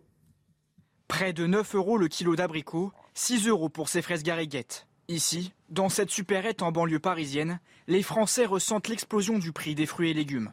Oui, les pommes, etc. Oui, c'est en augmentation. 4,75, donc euh, c'est énorme. Il y a deux ans, trois ans, c'était dans les deux et quelques. Le panier moyen, si vous voulez, grosso modo, euh, prenez 25% en plus. Ça a augmenté depuis, euh, depuis l'inflation qu'il y a eu avec la guerre en Ukraine, hein, tout simplement. C'est cher et c'est pas terrible, ouais. C'est vrai que c'est terrible, hein. c'est dommage. Hein. Mais on est obligé de manger des fruits quand même. Et pourtant, 7 Français sur 10 déclarent se priver régulièrement de fruits et légumes, selon une enquête menée par l'Observatoire Leclerc. Un chiffre qui monte à 78% chez les moins de 35 ans et même à 83% parmi les bas revenus. Je fais attention, j'en utilise moins. Monique est également attentive au prix. Des fraises. Des fraises Mais il y avait plusieurs choix et en fait c'était les moins chers. Parmi les Français qui renoncent à certains produits, 87% reconnaissent que cette privation a un impact négatif sur leur santé. Un centre pour toxicomanes va voir le jour dans le 16e arrondissement de la capitale, annonce faite par la mairie de Paris. Ce centre devrait ouvrir dans les prochains mois dans l'ancien hôpital Chardon-Lagache. 35 lits seront mis à disposition. L'objectif est de soulager le 19e arrondissement de la capitale où plusieurs centaines de toxicomanes se sont installés dans un square. Il, y aura donc ce, centre pour les toxicomanes très éloigné du lieu de, de consommation puisque les 16e et 19e arrondissements sont à l'opposé comme vous le voyez sur cette carte. La guerre en Ukraine à présent et cette toute dernière information, Chana. Hein. Une attaque dans la région de Kursk au sud-ouest de la Russie, c'est près de la frontière ukrainienne, a fait au moins un mort qui était un civil et plusieurs blessés. Information communiquée par le gouverneur russe de la région. Les évacuations continuent à, Mariupol. Plusieurs bus euh, accompagnés de véhicules militaires russes ont été vus en train de s'éloigner de l'usine. Les évacuations de combattants ukrainiens semblent se poursuivre. Voilà ce qui a été vu cette nuit. L'invasion russe en Ukraine est un échec. C'est ce qu'a dit Volodymyr Zelensky. dans une vidéo publiée cette nuit, il affirme que les Russes ont tiré plus de 2000 missiles depuis le début du conflit. Et euh, il affirme également que le stock de missiles des Russes est au plus bas. Général clairement avec nous. Euh, ce qui est certain, c'est que la, blitzkrieg, la guerre éclair qu'on nous avait vendue entre guillemets au début du conflit, ne s'est pas produite. Hein. Effectivement, la guerre éclair ne s'est pas produite puisque toutes les hypothèses sur lesquelles avait été basée l'offensive euh, des forces russes sont, sont écroulées, la résistance ukrainienne, l'existence d'une nation ukrainienne. Donc on est reparti 85e jour, on est parti sur la deuxième guerre il y a 32 jours, le 18 avril, une nouvelle offensive, une nouvelle stratégie russe, et celle-ci, ça fait quand même 32 jours, et les Russes ne progressent pas tellement. Alors effectivement, il y a un symbole, le symbole de ces missiles qui, sont, qui font la force de l'armée russe et que non pas l'armée ukrainienne, qui contribue à, à, frapper le potentiel militaire. On, constate qu'effectivement, c'est assez, bien suivi le nombre de missiles qui est tiré. On est de l'ordre de 2200 missiles. Sur les 2200 missiles, il y a un peu tout type de missiles. Missiles de croisière, missiles balistiques, missiles hypersoniques. Une force de frappe très importante de la part des Russes. Mais néanmoins, le Patagone nous, apprend que 40% de ces missiles ne fonctionnent pas. Euh, soit ils partent pas, soit ils n'arrivent pas. Euh, En tout cas, il y a des dysfonctionnements très majeurs et, et ce dysfonctionnement dans l'armement russe, il, il correspond au dysfonctionnement dans l'ensemble de l'armée russe. Alors, la question effectivement importante que vous abordez, c'est celle de la durée de la guerre, des conséquences de la durée de la guerre. Pour qu'une guerre dure, il faut qu'il y ait des munitions et du soutien. Le soutien, on voit que c'était l'objectif euh, prioritaire des deux côtés. On va frapper, on l'a vu de l'autre côté de la, en Russie pour aller taper des dépôts de munitions, des dépôts logistiques. Mais également, il va falloir s'attaquer aux usines d'armement. Et on voit que les Russes, depuis le début, essaient de frapper les usines d'armement euh, ukrainiennes dans lesquelles on répare les véhicules, on fabrique des munitions. Donc cette question de l'armement devient centrale. Il est probable que dès à présent, les Russes en subissent les conséquences parce qu'il manque de composants électroniques, donc il y a des armements qu'ils ne fabriquent plus. Mais c'est également un problème du côté ukrainien parce que s'il n'y a pas euh, cet approvisionnement permanent en munitions, euh, la, guerre peut s'arrêter faute de munitions. Je rappelle qu'on parle de centaines de milliers d'obus. On parle de millions de petits calibres. Donc ce sont des quantités considérables et il faut que derrière l'industrie soit capable de les fabriquer. Ça veut dire que les Ukrainiens et les Russes vont probablement passer en industrie de guerre dans pas longtemps. Général Clermont, tous les matins dans la matinale pour décrypter ces informations concernant la, la guerre en Europe, la guerre en Ukraine. Merci mon général. La politique avec vous, gén... général, non pas général, non, non, Béglé. Hein caporal-chef. Vous êtes directeur général. Oui, mais caporal-chef dans l'armée, c'est... Je dois le respect à, au général. Directeur général de la rédaction euh, du JDD. Dans exactement un mois, le dimanche 19 juin, dans un mois, nous voterons pour le second tour des législatives. Quel paysage, Jérôme, peut s'esquisser de ce rendez-vous électoral? Bah depuis que Jacques Chirac a aligné le mandat présidentiel sur celui des députés, les législatives sont des élections de confirmation, une sorte de troisième tour de la présidentielle, si vous préférez. Mmh. Et celles du mois prochain n'échapperont pas à la règle. Euh, Emmanuel Macron devrait trouver la confirmation de sa réélection. Marine Le Pen et Jean-Luc Mélenchon, la confirmation de leur percée électorale et les socialistes et les républicains la confirmation de leur effacement politique. Les vociférations du patron de la France insoumise n'y feront rien. Il se voit déjà à Matignon, et, mais ces slogans ne correspondent à aucune réalité politique. Pourquoi deux mois plus tard, les Français se contrediraient-ils et accorderaient un repêchage à un candidat qu'ils n'ont même pas qualifié pour le second tour de la présidentielle? Les législatives ont néanmoins une vertu euh, politique, démocratique. Elles vont désigner le titre d'opposant officiel à une formation politique, ni plus ni moins mais c'est déjà beaucoup. Alors, est-ce que vous voulez nous dire euh, que la majorité considère ces élections comme une, comme une simple formalité, qu'elles vont gagner quoi qu'il arrive Qu'elle va gagner quoi qu'il arrive? Presque à un détail près. Nul n'imagine que Renaissance, l'ancien La République en marche, n'obtienne pas les 289 députés nécessaires pour former la majorité. Mais la pointe d'inquiétude est ailleurs. 150 élus France Insoumise et Rassemblement National à l'Assemblée pourrait bloquer les travaux du Parlement, à force de déposer des amendements, de multiplier les appels au règlement ou les suspensions de séance pendant les débats. Mélenchon et ses amis sont des adeptes de cette obstruction parlementaire euh, et elle a déjà converti quelques autres groupes politiques. Or, une opposition plus classique composée d'élus socialistes et républicains, par exemple, avec lesquels on peut s'entendre, parfois composer, euh, en tout cas faire des deals, si je puis dire, sans, euh, ce serait plus reposant pour l'actuelle majorité. Mais à l'inverse, l'autre écueil serait que le deux candidats qui ont bien figuré à la présidentielle. Le Pen et Mélenchon, donc, soient mal ou insuffisamment représentés dans l'hémicycle. Dans ce cas, pour se faire entendre, ils ne profiteraient pas de la tribune de l'Assemblée nationale, mais descendraient dans la rue. En gros, c'est 45% des suffrages exprimés au premier tour. Marine Le Pen et Jean-Luc Mélenchon obtenaient disons moins de 80 à 100 députés, dans la nouvelle législative, cela constituerait une espèce de déni de démocratie et pourrait radicaliser leurs électeurs en les poussant à manifester ailleurs et autrement. Les classiques de la Macronie ont ceci en tête et cela les inquiète un petit peu. Autre sujet d'inquiétude, Jérôme, le sort de quelques grandes figures politiques. Hein. Alors, comme à chaque législative, il y aura forcément quelques surprises. Alors, ça devrait passer sans problème pour Elisabeth Borne dans le Calvados, pour Gabriel Attal dans les Hauts-de-Seine, pour Richard Ferrand dans le Finistère. Mais cela sera un peu plus compliqué pour Jean-Michel Blanquer dans le Loiret, Manuel Valls, qui tente de conquérir la circonscription des Français de l'étranger dans la péninsule ibérique, voire pour Christophe Castaner dans les Alpes de Haute-Provence. À suivre également Manuel Bompard, qui veut succéder à son mentor Mélenchon dans les Bouches-du-Rhône. Éric Zemmour dans le Var. Stanislas Rigaud, secondé, on l'a appris hier par Marion Maréchal, qui sera sa suppléante, dans le Vaucluse pour le parti Reconquête. Pour le Parti socialiste, le défi est un petit peu moins ambitieux. Il s'agit d'avoir suffisamment d'élus pour former un groupe à l'Assemblée nationale. Il lui en faut 15 et pour les Républicains de conserver symboliquement les deux députés de Paris. Quoi qu'on en pense, les législatives n'ont pas fini de n'ont pas livré tout leur suspense, leur surprise et peut-être leur secret.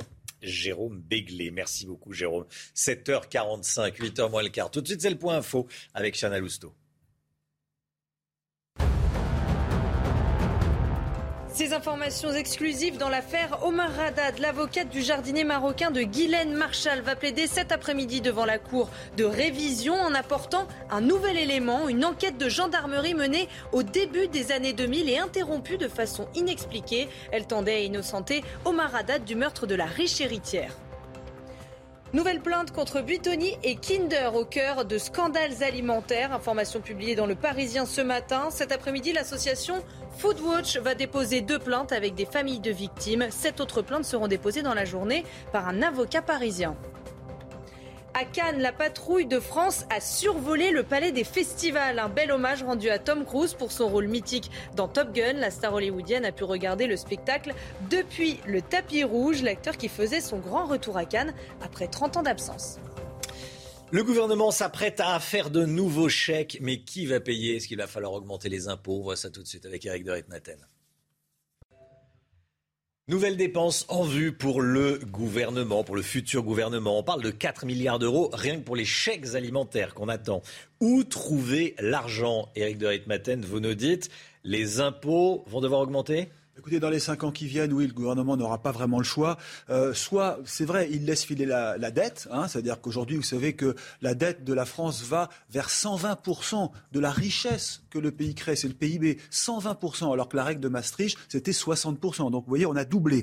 Soit, on va serrer les vis. Soit on va serrer les vis et il faudra trouver donc de l'argent. Et d'ailleurs, c'est intéressant, ce matin, dans le journal L'Opinion, on apprend que le ministère de l'économie, ses services, en tout cas les services du ministère de l'économie, planchent sur des solutions pour faire rentrer des recettes, pour faire rentrer de l'argent. Et on peut le comprendre. Parce que quand vous regardez tout ce qui a déjà été engagé, le fameux bouclier tarifaire, vous savez, pour euh, lutter contre la hausse des prix de l'énergie, si vous rajoutez euh, les, aides qui sont versées euh, pour le prix de l'essence, si vous regardez le chèque consommation pour les plus modestes, on en arrive actuellement à déjà 20 milliards dépensés, plus la loi sur euh, le pouvoir d'achat qui est prévu, hein, qui sera bientôt voté, ça représente encore 15 milliards. Donc vous voyez, les sommes sont tellement considérables que c'est vrai, le gouvernement est préoccupé. Comment faire rentrer cet argent? En plus de ça, vous avez quand même euh, les hausses de dépenses pour la défense. Vous allez avoir aussi euh, la compensation de la suppression de la taxe d'habitation pour aider les collectivités.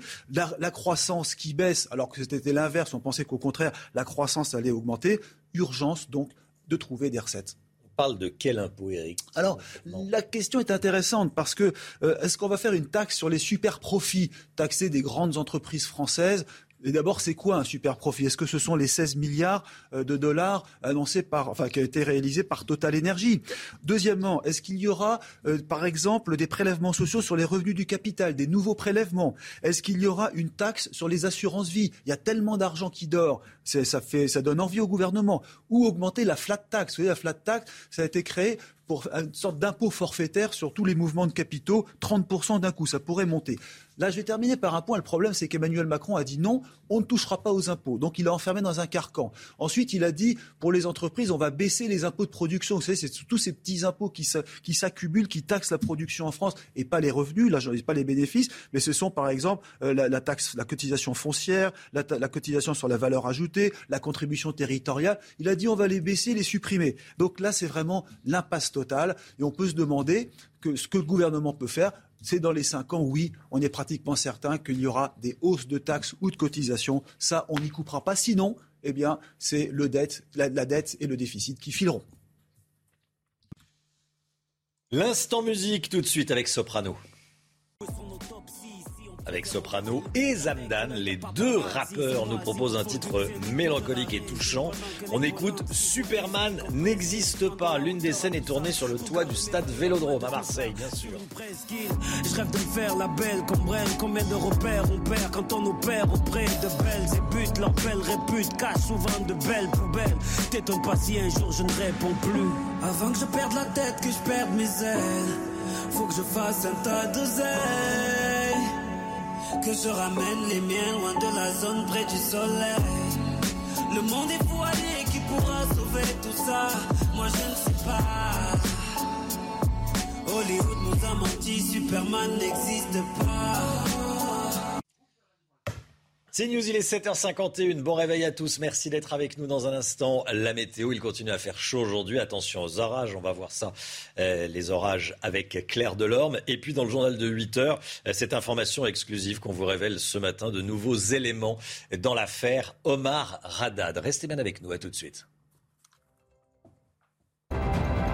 Rendez-vous avec Sonia Mabrouk dans Midi News du lundi au jeudi de midi à 14h.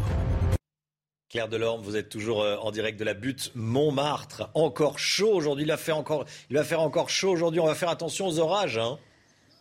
Exactement. Et là, j'en profite pour faire une petite balade matinale avec justement les joggers, car en effet, non seulement on va avoir des orages, mais une journée encore très chaude.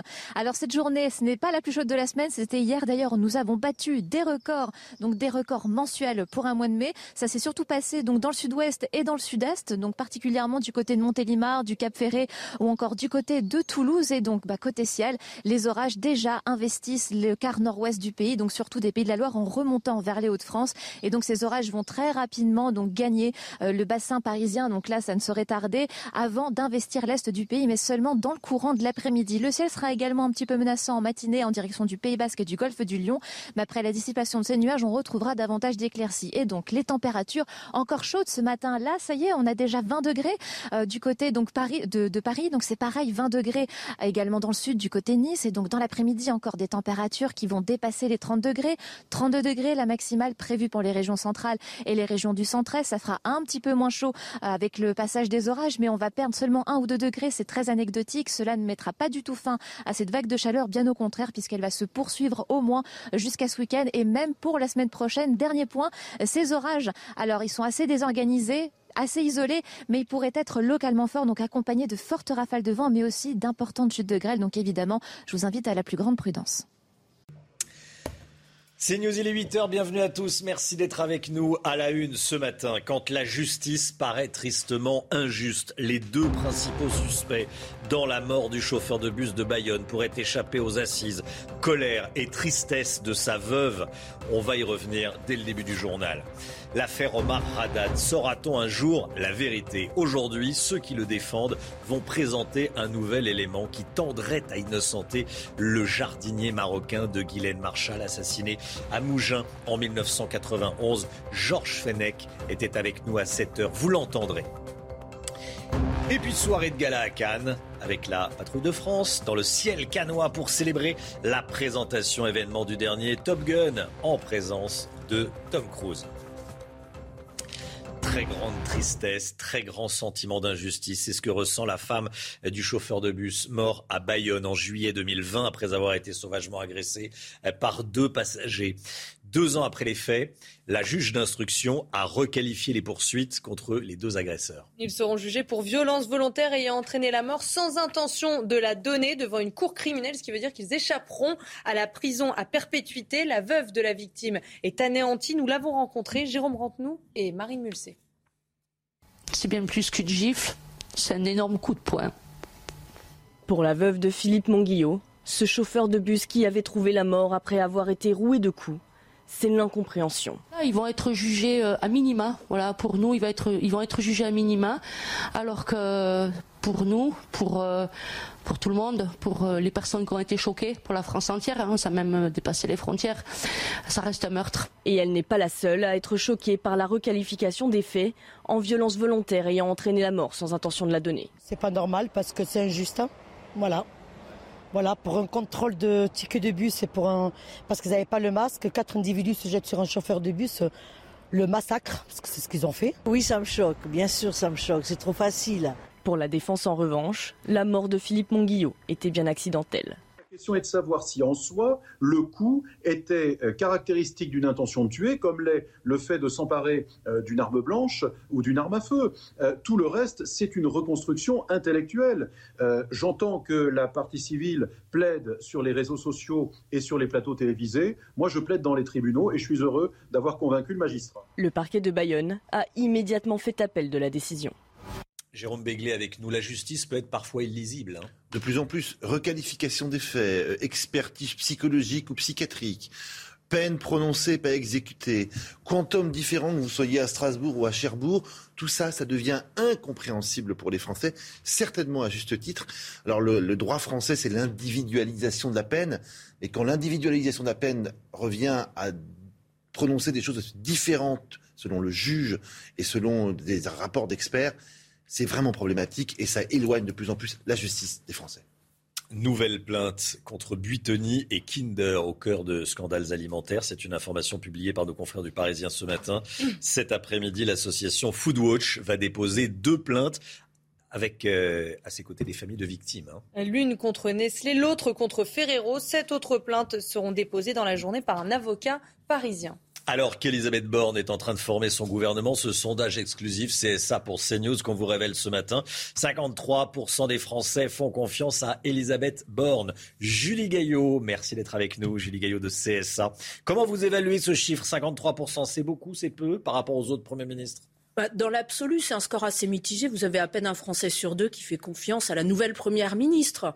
Cela étant, quand vous le comparez au code de confiance, en tout cas à la première code de confiance d'anciens Premiers ministres, vous voyez qu'elle bénéficie plutôt euh, d'un a priori favorable des Français. Rappelons la première cote de euh, Jean Castex, 36%, Édouard Philippe, 36%. Si vous voulez euh, avoir des résultats meilleurs que ceux d'Elisabeth Borne aujourd'hui, il faut remonter assez loin. Il faut remonter à Jean-Marc Ayrault, 56% de première cote de confiance, le populaire maire de Nantes, ou encore à François Fillon, 59%. Donc vous voyez qu'elle est plutôt dans la fourchette haute pour un démarrage en fait. On la soutient plus à droite ou à gauche?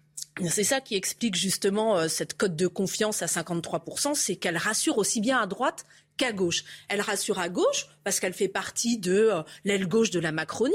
Et puis elle rassure également à droite, puisque elle a été la patronne de la RATP, ancienne ministre du Travail. On se dit qu'elle saura mener les réformes économiques, en fait, euh, que la France, dont la France a besoin pour euh, se remettre dans le droit chemin, entre guillemets. Cela étant, on voit qu'elle accuse toujours un déficit chez les jeunes, chez les catégories populaires et euh, aux extrémités de l'échiquier politique, hein, qui sont voilà des catégories de la population qui accordent difficilement leur confiance à Emmanuel Macron ainsi qu'au gouvernement d'Elisabeth Borne. Julie Gaillot, merci Julie. Elisabeth Borne qui fait face à son premier plan social. L'entreprise Valourec a l'intention de supprimer près de 3000 postes dans le monde, dont 320 en France, Chana. Le fabricant français de tubes sans soudure l'a annoncé hier. Xavier Bertrand, président de la région Hauts-de-France, a réagi sur Twitter. Il dit s'être entretenu avec le PDG de Valourec et dénonce sa politique continue d'abandon. Des informations exclusives ce matin dans l'affaire Omar Radad. L'avocate du jardinier marocain de Guylaine Marshall va plaider à 14h cet après-midi devant la Cour de révision en apportant un nouvel élément. Une enquête de gendarmerie menée au début des années 2000 et interrompue de façon inexpliquée. Elle tendait à innocenter Omar Radad du meurtre de la riche héritière dans sa villa de Mougins. Georges Fenech était avec nous dans le journal de 7 heures. C'est lui qui nous révèle ces informations en exclusivité pour la matinale de CNews. Selon lui, toutes les vérifications n'ont pas été faites dans cette affaire. Écoutez. Elle possédait euh, client un compte en Suisse, il n'y a jamais eu de vérification un coffre-fort, il n'y a jamais eu de vérification. Et donc, elle fréquentait, euh, Guylaine Marshall, c'est ce que nous plaiderons cet après-midi, un restaurant qui était géré par un individu qui euh, appartenait au milieu euh, niçois. Et donc, elle, donnait des, elle faisait des confidences. On savait très bien où elle habitait, etc. Et à partir de là, a germé l'idée d'aller commettre un cambriolage chez elle, lui faire peut-être avouer euh, les coffres et, les codes de ses coffres. Et ça a très mal tourné. Alors, cette dame a été littéralement torturé dans, des conditions atroces, un doigt coupé, éviscéré, égorgé, enfin. Voilà, donc c'est une équipe qui a, ça ne peut être qu'une équipe qui a commis ces, faits. Aujourd'hui, nous avons des noms. Nous avons les noms. Ils sont toujours en vie. Qu'est-ce qu'on attend pour aller voir? Qu'est-ce qu'on attend pour comparer leur ADN avec les ADN qui sont restés inconnus? Donc on ne peut pas en rester là. Donc nous, nous attendons de cette audience cet après-midi à être entendus pour faire toutes ces vérifications et qu'ensuite la, la commission d'instruction prenne une décision en toute connaissance de cause. On ne peut pas s'arrêter là en disant euh, circuler, il n'y a rien à voir, ces ADN ne sont pas exploitables, les gendarmes, ce n'est pas la peine de les entendre. On ne peut pas en rester là, ce n'est pas possible. La guerre en Ukraine à présent, cette euh, toute dernière information, une attaque dans la région de Kursk au sud-ouest de la Russie, près de la frontière ukrainienne, a fait au moins un mort et plusieurs blessés. Chana. Hein. Information communiquée par le gouverneur russe de la région. La victime est un chauffeur routier. Il effectuait des livraisons dans une distillerie locale quand cette distillerie a été frappée à plusieurs reprises. À Mariupol, le dernier bastion de la résistance ukrainienne est-il sur le point de céder? Les évacuations de combattants ukrainiens retranchés dans l'usine Azovstal se poursuivent cette nuit et se sont poursuivies. Hein, regardez. Et oui, vous le voyez sur ces images, plusieurs bus accompagnés de véhicules militaires russes ont été vus en train de s'éloigner de l'usine. Selon le Kremlin, 959 soldats ukrainiens se sont constitués prisonniers depuis le début de la semaine. Général Clermont, qu'est-ce que l'on sait de cette bataille de Mariupol, qui est devenue stratégique hein, et symbolique pour les Russes comme pour les Ukrainiens d'ailleurs? Symbolique et stratégique, le symbole de la résistance ukrainienne et également le symbole de la brutalité des Russes, puisque la ville est détruite à 90%. Stratégique, parce qu'en fait, c'est le verrou qui permet de relier le Donbass euh, à la Crimée. de ce point de vue-là, c'est une victoire euh, russe. Ils ont libéré ce verrou et ils ont atteint un objectif important de cette campagne. Maintenant, il faut bien entendre ce qui se dit. Euh, il y a deux jours, c'était l'Ukraine qui communiquait sur l'évacuation des blessés. Vous vous souvenez, 264 blessés évacués en zone pro-russe. Euh, en réalité, ce sont des prisonniers de guerre blessés. Donc, ils sont évacués dans des camps de prisonniers de guerre. Cette fois-ci, c'est la, Russie qui dirige la communication en parlant cette fois-ci de reddition. Donc ce sont des combattants. On a vu des images hier de combattants. Là dans l'image, on voit bien. On a vu des images hier de combattants qui sortaient de l'usine, dont certains étaient blessés et certains n'étaient pas blessés. Donc reddition, c'est rendre les armes et se rendre prisonniers. Donc on voit que cette guerre de communication est importante entre les Ukrainiens et entre les Russes. En tout état de cause, on ne sait pas ce qui se passe à Azovstal. Ça confirme qu'on ne sait pas ce qui se passe à Azovstal. On sait qu'il restera des résistants, probablement qui ne se rendront pas à l'intérieur de l'usine. Mais ce qu'on sait également, c'est que les Russes ont annoncé que les prisonniers qu'ils ont faits, donc ceux qui se sont rendus, qui ont déposé les armes, seront conduits en Russie pour être jugés en Russie pour crimes de guerre. C'est la réponse des Russes au jugement en cours actuellement de ce jeune soldat euh, russe euh, devant un tribunal à Kiev. Merci mon général. Ces belles images qui nous viennent de Cannes. La patrouille de France a survolé le, palais des festivals. Hein. Un bel hommage rendu à Tom Cruise pour son rôle mythique dans Top Gun. La star hollywoodienne a pu regarder le spectacle depuis le tapis rouge. L'acteur qui faisait son grand retour à Cannes après 30 ans d'absence. C'est News, il est 8h10. Restez bien avec nous dans un instant. Robert Ménard, le maire de Béziers, est l'invité de Laurence Ferrari. À tout de suite. Rendez-vous avec Pascal Pro dans l'heure des pros, du lundi au vendredi de 9h à 10h30. C'est News, il est 8h15. Bienvenue à tous. Laurence Ferrari, dans un instant, vous recevez Robert Ménard. Mais tout de suite, c'est le point info. Chana Lousteau. Un centre pour toxicomanes va voir le jour à Paris, annonce faite par la mairie de la capitale. Vous le voyez sur ces images, il devrait ouvrir dans les prochains mois dans l'ancien hôpital Chardon-Lagache du 16e arrondissement. 35 lits seront mis à disposition. La qualité de l'air est mauvaise à Lyon et dans sa vallée. Avec les records de température ces derniers jours, le niveau d'ozone est préoccupant dans la région et ça ne devrait pas s'améliorer avant ce week-end. 23 millions d'euros pour un dessin de Michel-Ange vendu aux enchères hier à Paris, un record pour une œuvre du peintre italien. Le dessin au format A4 a été réalisé à la fin du 15e siècle, au tout début de sa carrière. Il représente un homme nu entouré de deux autres personnages en arrière-plan. Le maire de Béziers, Robert Ménard est votre invité, Laurence Ferrari. Bonjour Robert Ménard. Bonjour. Bienvenue dans la matinale de CNews. La nomination du gouvernement est imminente. Enfin, on l'espère. Elisabeth Borne va devoir euh, tenter d'imposer son style. Est-ce qu'elle peut peser dans le choix de ses ministres ou est-ce que tout est décidé à l'Élysée? On sait déjà que son directeur de cabinet a été nommé avant même qu'elle ne le hmm. soit. J'en sais rien, honnêtement. Honnêtement, je ne sais pas comment, ça se passe. Moi, je souhaite, euh, je souhaite qu'elle réussisse pour mon pays, pas pour son parti. C'est pas, c'est pas mon affaire. Mais il va falloir pour ça qu'elle change un certain nombre de choses. Par exemple. Bah, il faut une, attention plus grande à tous les gens qui votent euh, grosso modo pour Marine Le Pen. Vous pouvez pas comme ça d'un revers de main. Mais on peut ne pas être d'accord. Je suis pas d'accord avec tout ce que dit Marine Le Pen, mais quand même ça dit quelque chose. Il y a une partie de ce pays qui se sent étranger à ce pays. Moi, il y a un chiffre qui m'a sidéré. À Paris, Marine Le Pen, elle fait 5,5% des voix. Et Paris, dans un pays centralisé comme le nôtre, c'est où se concentrent tous les médias, où se concentre la classe politique, les patrons, les grandes entreprises et tout. Enfin, c'est pas possible un décalage comme ça. Alors j'espère qu'elle va prendre conscience de ça et qu'elle va se dire ce que n'a jamais réussi pour l'instant euh, Emmanuel Macron, c'est rattacher à un projet commun, faire que quand tu habites à Béziers, tu n'as pas l'impression qu'il y en a que pour Paris et quand tu n'as pas trop d'argent, qu'il y en a que pour ceux qui s'en sortent plutôt bien. Enfin, moi, il me semble que c'est son pari. Est-ce qu'elle est capable de le faire? Je sais pas, je la connais pas, je l'ai, je l'ai vue deux fois dans ma vie. Est-ce que ça veut dire qu'il ne faut pas seulement aller prendre des ministres de droite, euh, il faut aussi mener une politique en direction des territoires, en direction des, des élus locaux? Ça sert à rien si c'est du débauchage. Ce qu'il faut, c'est répondre aux préoccupations des gens. Il y a des questions sur la sécurité. Encore, ça s'est amélioré à la fin, de, à la fin du, du quinquennat. Mais enfin, il y a de vrais problèmes. Il faut pas rigoler. Euh, les gens, vous savez, les gens, ils vous parlent pas. Moi, personne ne me parle de la composition du gouvernement. Ça nous intéresse, vous, moi, mm. et c'est légitime que ça nous intéresse. Mais en dehors de ça, tout le monde s'en contrefou. Quant à leur demander aux habitants de ma ville qui est ministre aujourd'hui de je sais pas quoi, personne ne le sait. C'est ça la réalité. En revanche, les problèmes d'insécurité, les problèmes de gens qui leur pourrissent la vie et tout. C'est ça leur problème. Le problème, c'est exactement celui-là.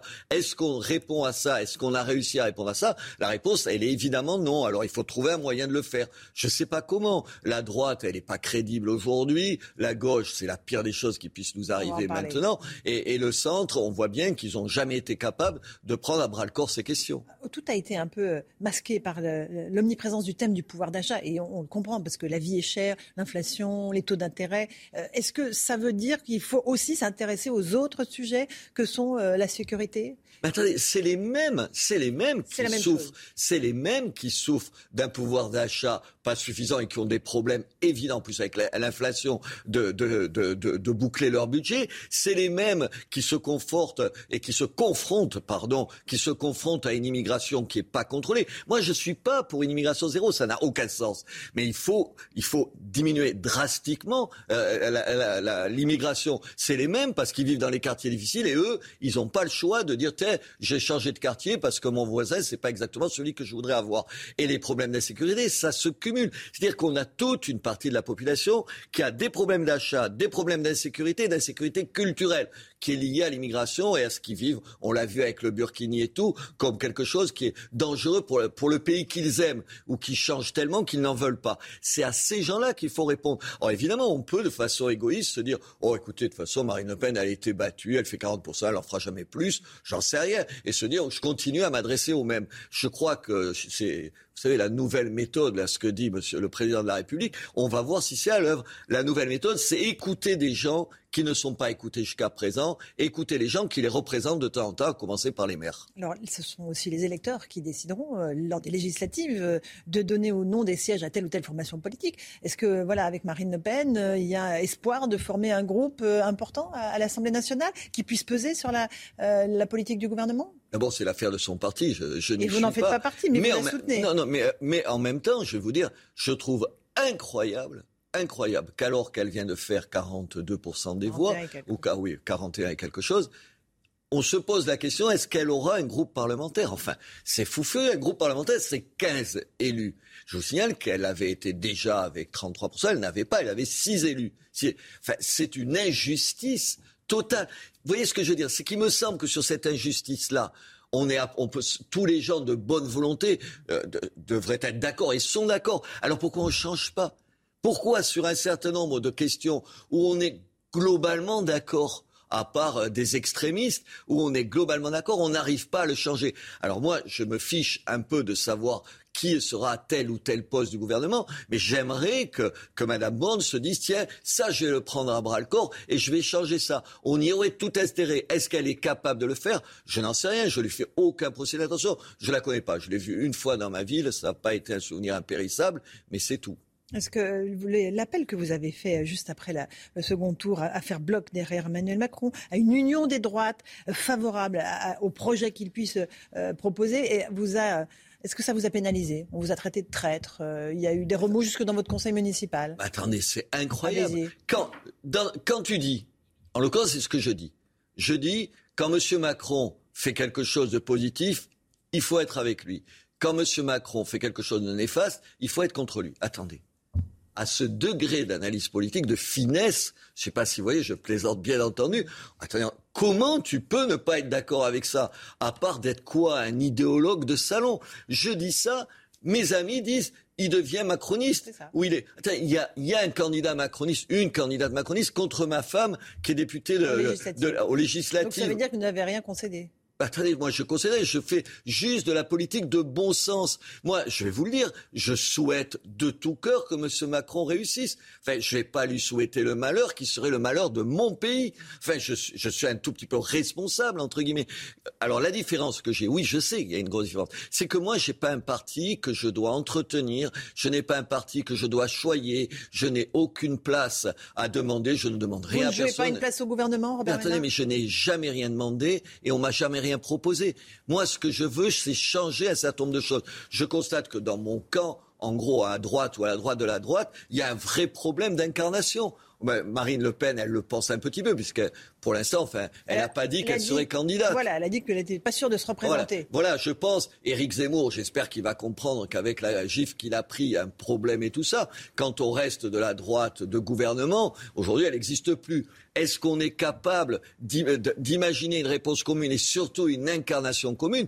Pardon, c'est la vraie question. Et pour l'instant, d'incarnation, je n'en vois aucune. On est dans une logique de guerre civile aujourd'hui. Enfin, attention à ce terme, parce que véritablement, ce qui se passe en Ukraine euh, doit nous, amener à être prudents. Mais est-ce que voilà, on est dans une logique d'affrontement stérile en permanence dans la vie politique française? On est dans une logique où vous n'avez pas des, adversaires, vous avez des ennemis.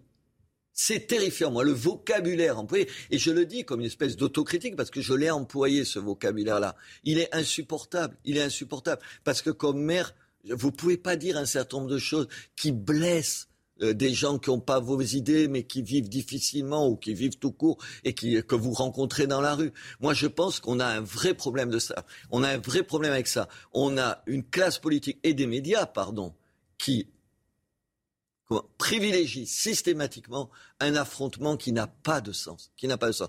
Aujourd'hui, les, les gens, ils ont besoin, les Français, ils ont besoin d'être câlinés, choyés, écoutés, entendus. Qui fait ça? Qui fait ça? Qui fait juste ça. Et je pense euh, que sur un certain nombre de thèmes, on peut trouver. Regardez, tout à l'heure j'écoutais le Burkini. Voilà, Éric Piolle, le maire de Grenoble, a autorisé par son conseil municipal le, port du Burkini dans les piscines municipales. L'immense majorité des gens responsables, euh, un, un peu sensés, pensent que c'est vraiment pas la bonne idée. Écoutez, il y a eu je ne sais pas combien de projets de loi ma femme a fait une, euh, euh, une, proposition de loi, pas un projet, une proposition de loi visant à l'interdire dans les prisons. Attendez, aujourd'hui j'entends... Interdire quoi dans les prisons? Interdire dans les prisons, interdire dans les piscines, euh, le, Burkini. Pardon. Monsieur Darmanin, les dernières déclarations, il me semble qu'il est sur cette même position. Pourquoi? Qu'est-ce qu'on attend Attendez, qu'est-ce qu'on attend? Madame Borne, qu'est-ce qu'elle attend pour tout de suite proposer quelque chose là-dessus, où il y aurait une immense majorité, j'imagine, des parlementaires bien au-delà des siens pour dire, voilà, on interdit le burkini dans, dans, dans, les piscines parce que c'est le plus mauvais signe qu'on puisse donner, parce que ça rabaisse un certain nombre de femmes un statut qu'on ne veut pas et parce qu'on met un haut là à l'islamisme politique. Pourquoi on ne le fait pas? Eric Ciotti, propose euh, de, de, déposer euh, pareil, une proposition de loi très, très rapidement pour interdire le burkini. Faisons-le. Et si c'est le chef de l'État qui a l'initiative ou un ministre, appuyons cette, cette, cette décision. Et si l'opposition le propose, le gouvernement pourrait peut-être, une fois ce qu'il n'a pas fait pendant cinq ans, écouter son opposition. Il me semble que, comment vous dire, c'est une espèce de bon sens de raison qu'il faut avoir. Le problème, c'est qu'on a quitté euh, le bon sens, la raison, et qu'on a une gauche qui est, une gauche dangereuse maintenant. Alors, quand vous dites dangereuse, vous pensez à Jean-Luc Mélenchon Jean-Luc Mélenchon, vous pensez que la France insoumise et la NUPES, qui est une espèce de nouvelle union populaire, écologique et sociale, est un danger pour le pays? Attendez, moi, je, je, connais plein de socialistes, j'ai été au PS il y a des années et des années, j'ai plein de désaccords avec eux, mais il me semblait que sur la lutte contre le communautarisme, ils n'allaient pas manifester avec des islamistes ou des gens qui crient à la Akbar dans les rues de, Paris. Que sur l'Europe, ils étaient plutôt pro-européens. Que sur l'Ukraine, le conflit en Ukraine et en Russie, leur cœur ne balançait pas, il était, il était du côté des Ukrainiens. Ils ont quand même signé un texte qui ne dit pas ce qu'il faut dire sur le communautarisme, où il n'y a pas un mot sur l'Ukraine. Quand même, il faut oser se mettre d'accord sans parler de l'Ukraine alors que c'est la guerre en Europe. Moi, je suis allé en Ukraine. Ils se battent pour nous, ces gens-là. Ils se battent pour nous. Pour ce qu'on on a toujours les valeurs à la bouche, nos valeurs, nos valeurs. Eux, les valeurs, ça leur coûte leur peau. C'est pas euh, pour, des discussions de, euh, de bistrot. Et il n'y a pas un mot là-dessus. Il n'y a pas un mot là-dessus.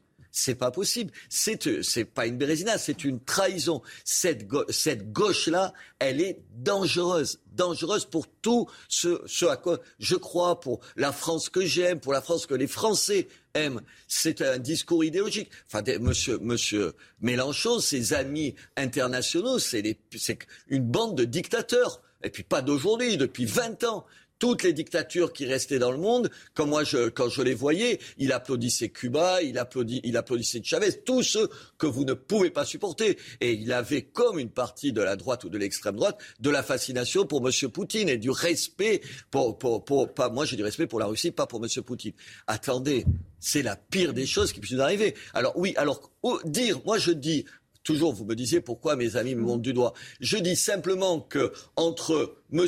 Macron et M. Mélenchon, pardon, je préfère M. Macron à M. Mélenchon. C'est pas, mais en même temps, je vous l'ai dit tout à l'heure, je peux vous lister mes désaccords avec M. Macron.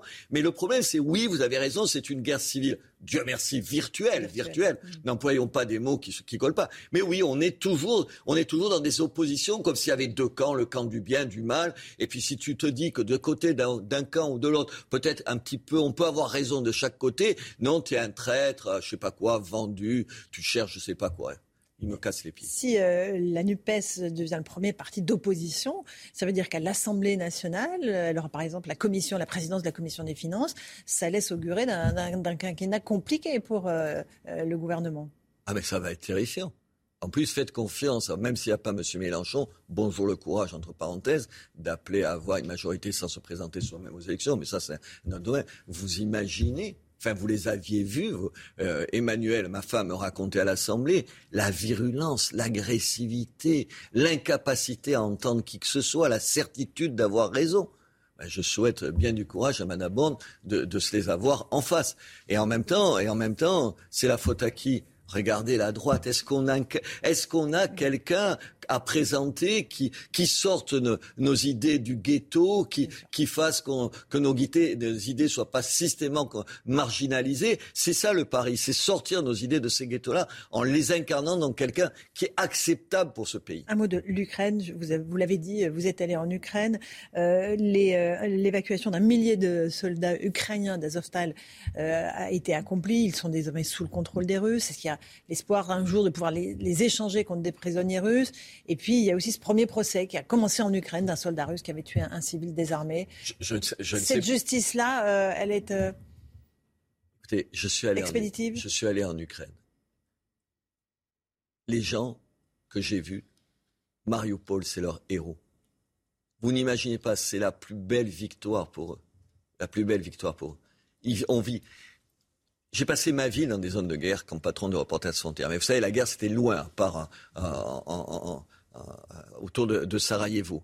Là, vous, tout un tas de gens au fond découvrent que la guerre, c'est dans des pays qui sont comme nous, qui nous ressemblent. La présentatrice des télévisions, elle est comme vous, elle vit comme vous, elle vous ressemble. C'est à c'est à peu près ça.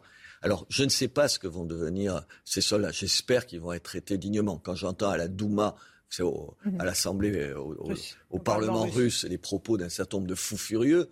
Je ne sais pas si le procès qui est fait en Ukraine respecte toutes les normes, euh, les normes internationales et le droit à la défense des gens et tout. Et je ne m'assieds pas là-dessus. J'ai passé ma vie à défendre ça.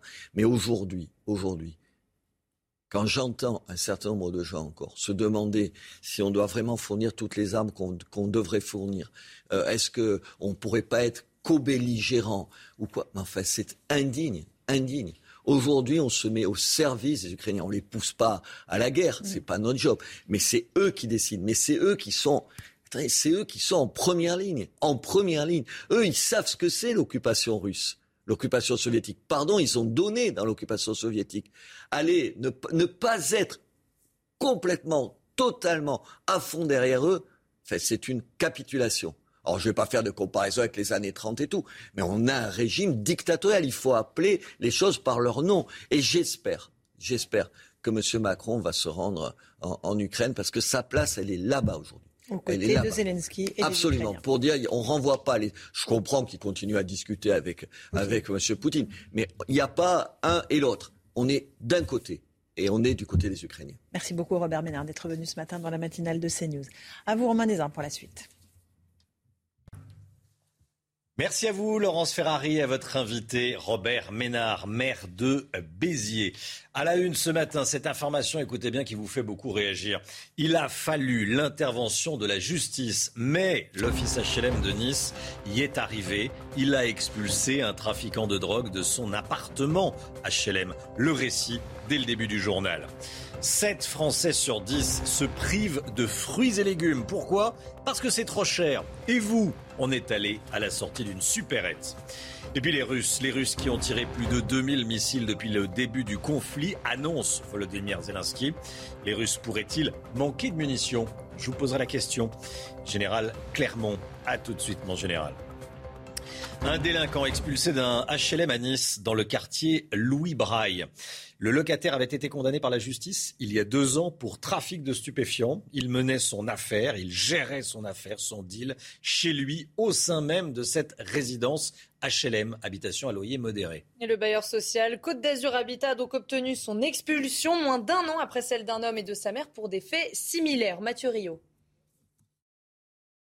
Bruit, nuisance, dégradation. Un homme menait un trafic de drogue au sein même de son HLM à Nice, aux dépens des autres résidents. Il a été condamné à 20 mois de prison en 2020, mais le bailleur social Côte d'Azur Habitat demandait aussi son expulsion du logement. Elle a été autorisée par la justice. Une victoire pour euh, rendre la jurisprudence plus forte. Moi, j'ai passé à Nice une euh, convention euh, avec le procureur de la République et le préfet pour pouvoir partager un certain nombre d'informations et systématiser ces procédures lorsque les faits le justifient.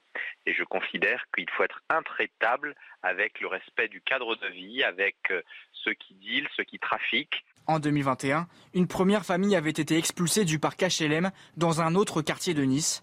Depuis, l'organisme a multiplié les recours en justice. Nous en avons 135 euh, qui sont en cours devant la justice et pour des faits évidemment très différents les uns des autres, euh, sur un parc de 20 000 logements. Ça démontre bien que c'est une minorité, mais c'est une minorité contre laquelle je veux agir avec force, avec engagement et devant laquelle je ne reculerai pas.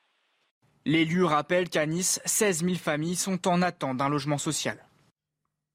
Très grande tristesse, très grand sentiment d'injustice. C'est ce que ressent la femme du chauffeur de bus mort à Bayonne en juillet 2020 après avoir été sauvagement agressée par deux passagers qui ne voulaient pas mettre leur masque chirurgical dans le bus. Deux ans après les faits, la juge d'instruction a requalifié les poursuites contre les deux agresseurs, Chana. Hein. Ils seront jugés pour violence volontaire ayant entraîné la mort sans intention de la donner devant une cour criminelle, ce qui veut dire qu'ils échapperont à la prison à perpétuité. La veuve de la victime est anéantie. Nous l'avons rencontrée. Écoutez. J'ai l'impression qu'on le considère comme un déchet en fait. Je, vais, essayer de parler, mais c'est pas facile du tout. Et voilà, ils vont être jugés euh, à minima. Voilà, pour nous, ils vont être, jugés à minima, alors que pour nous, pour euh, tout le monde, pour euh, les personnes qui ont été choquées, pour la France entière, hein, ça a même dépassé les frontières, ça reste un meurtre.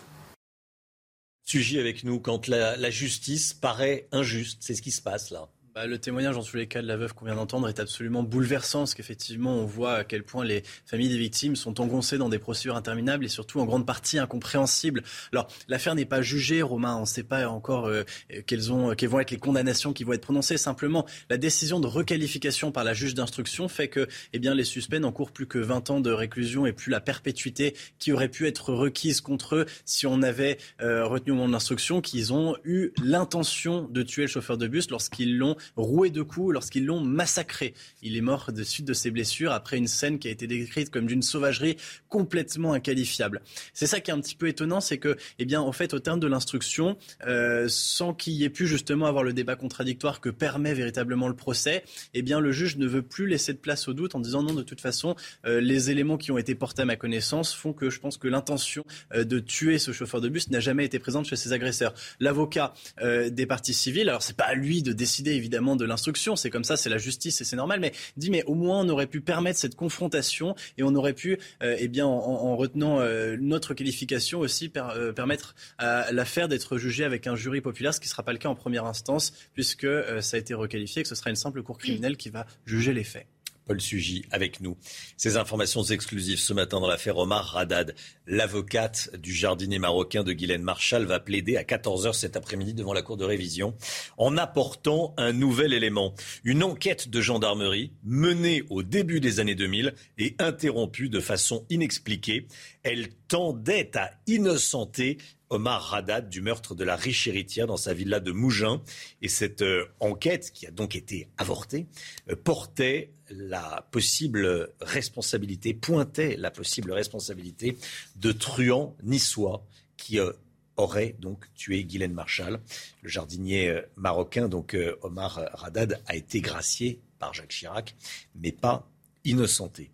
Le pouvoir d'achat à présent, 7 Français sur 10, c'est peut-être votre cas, 7 sur 10 se privent régulièrement de fruits et légumes à cause du prix, à cause de la hausse des prix. C'est le résultat d'une enquête de l'Observatoire Leclerc. C'est l'une des conséquences de la guerre en Ukraine. Romain, alors est-ce que vous aussi vous avez réduit votre consommation de fruits et légumes? Réponse dans ce reportage dans une supérette signée Fabrice Elsner, Godric Bay avec le récit de Mathieu Rio.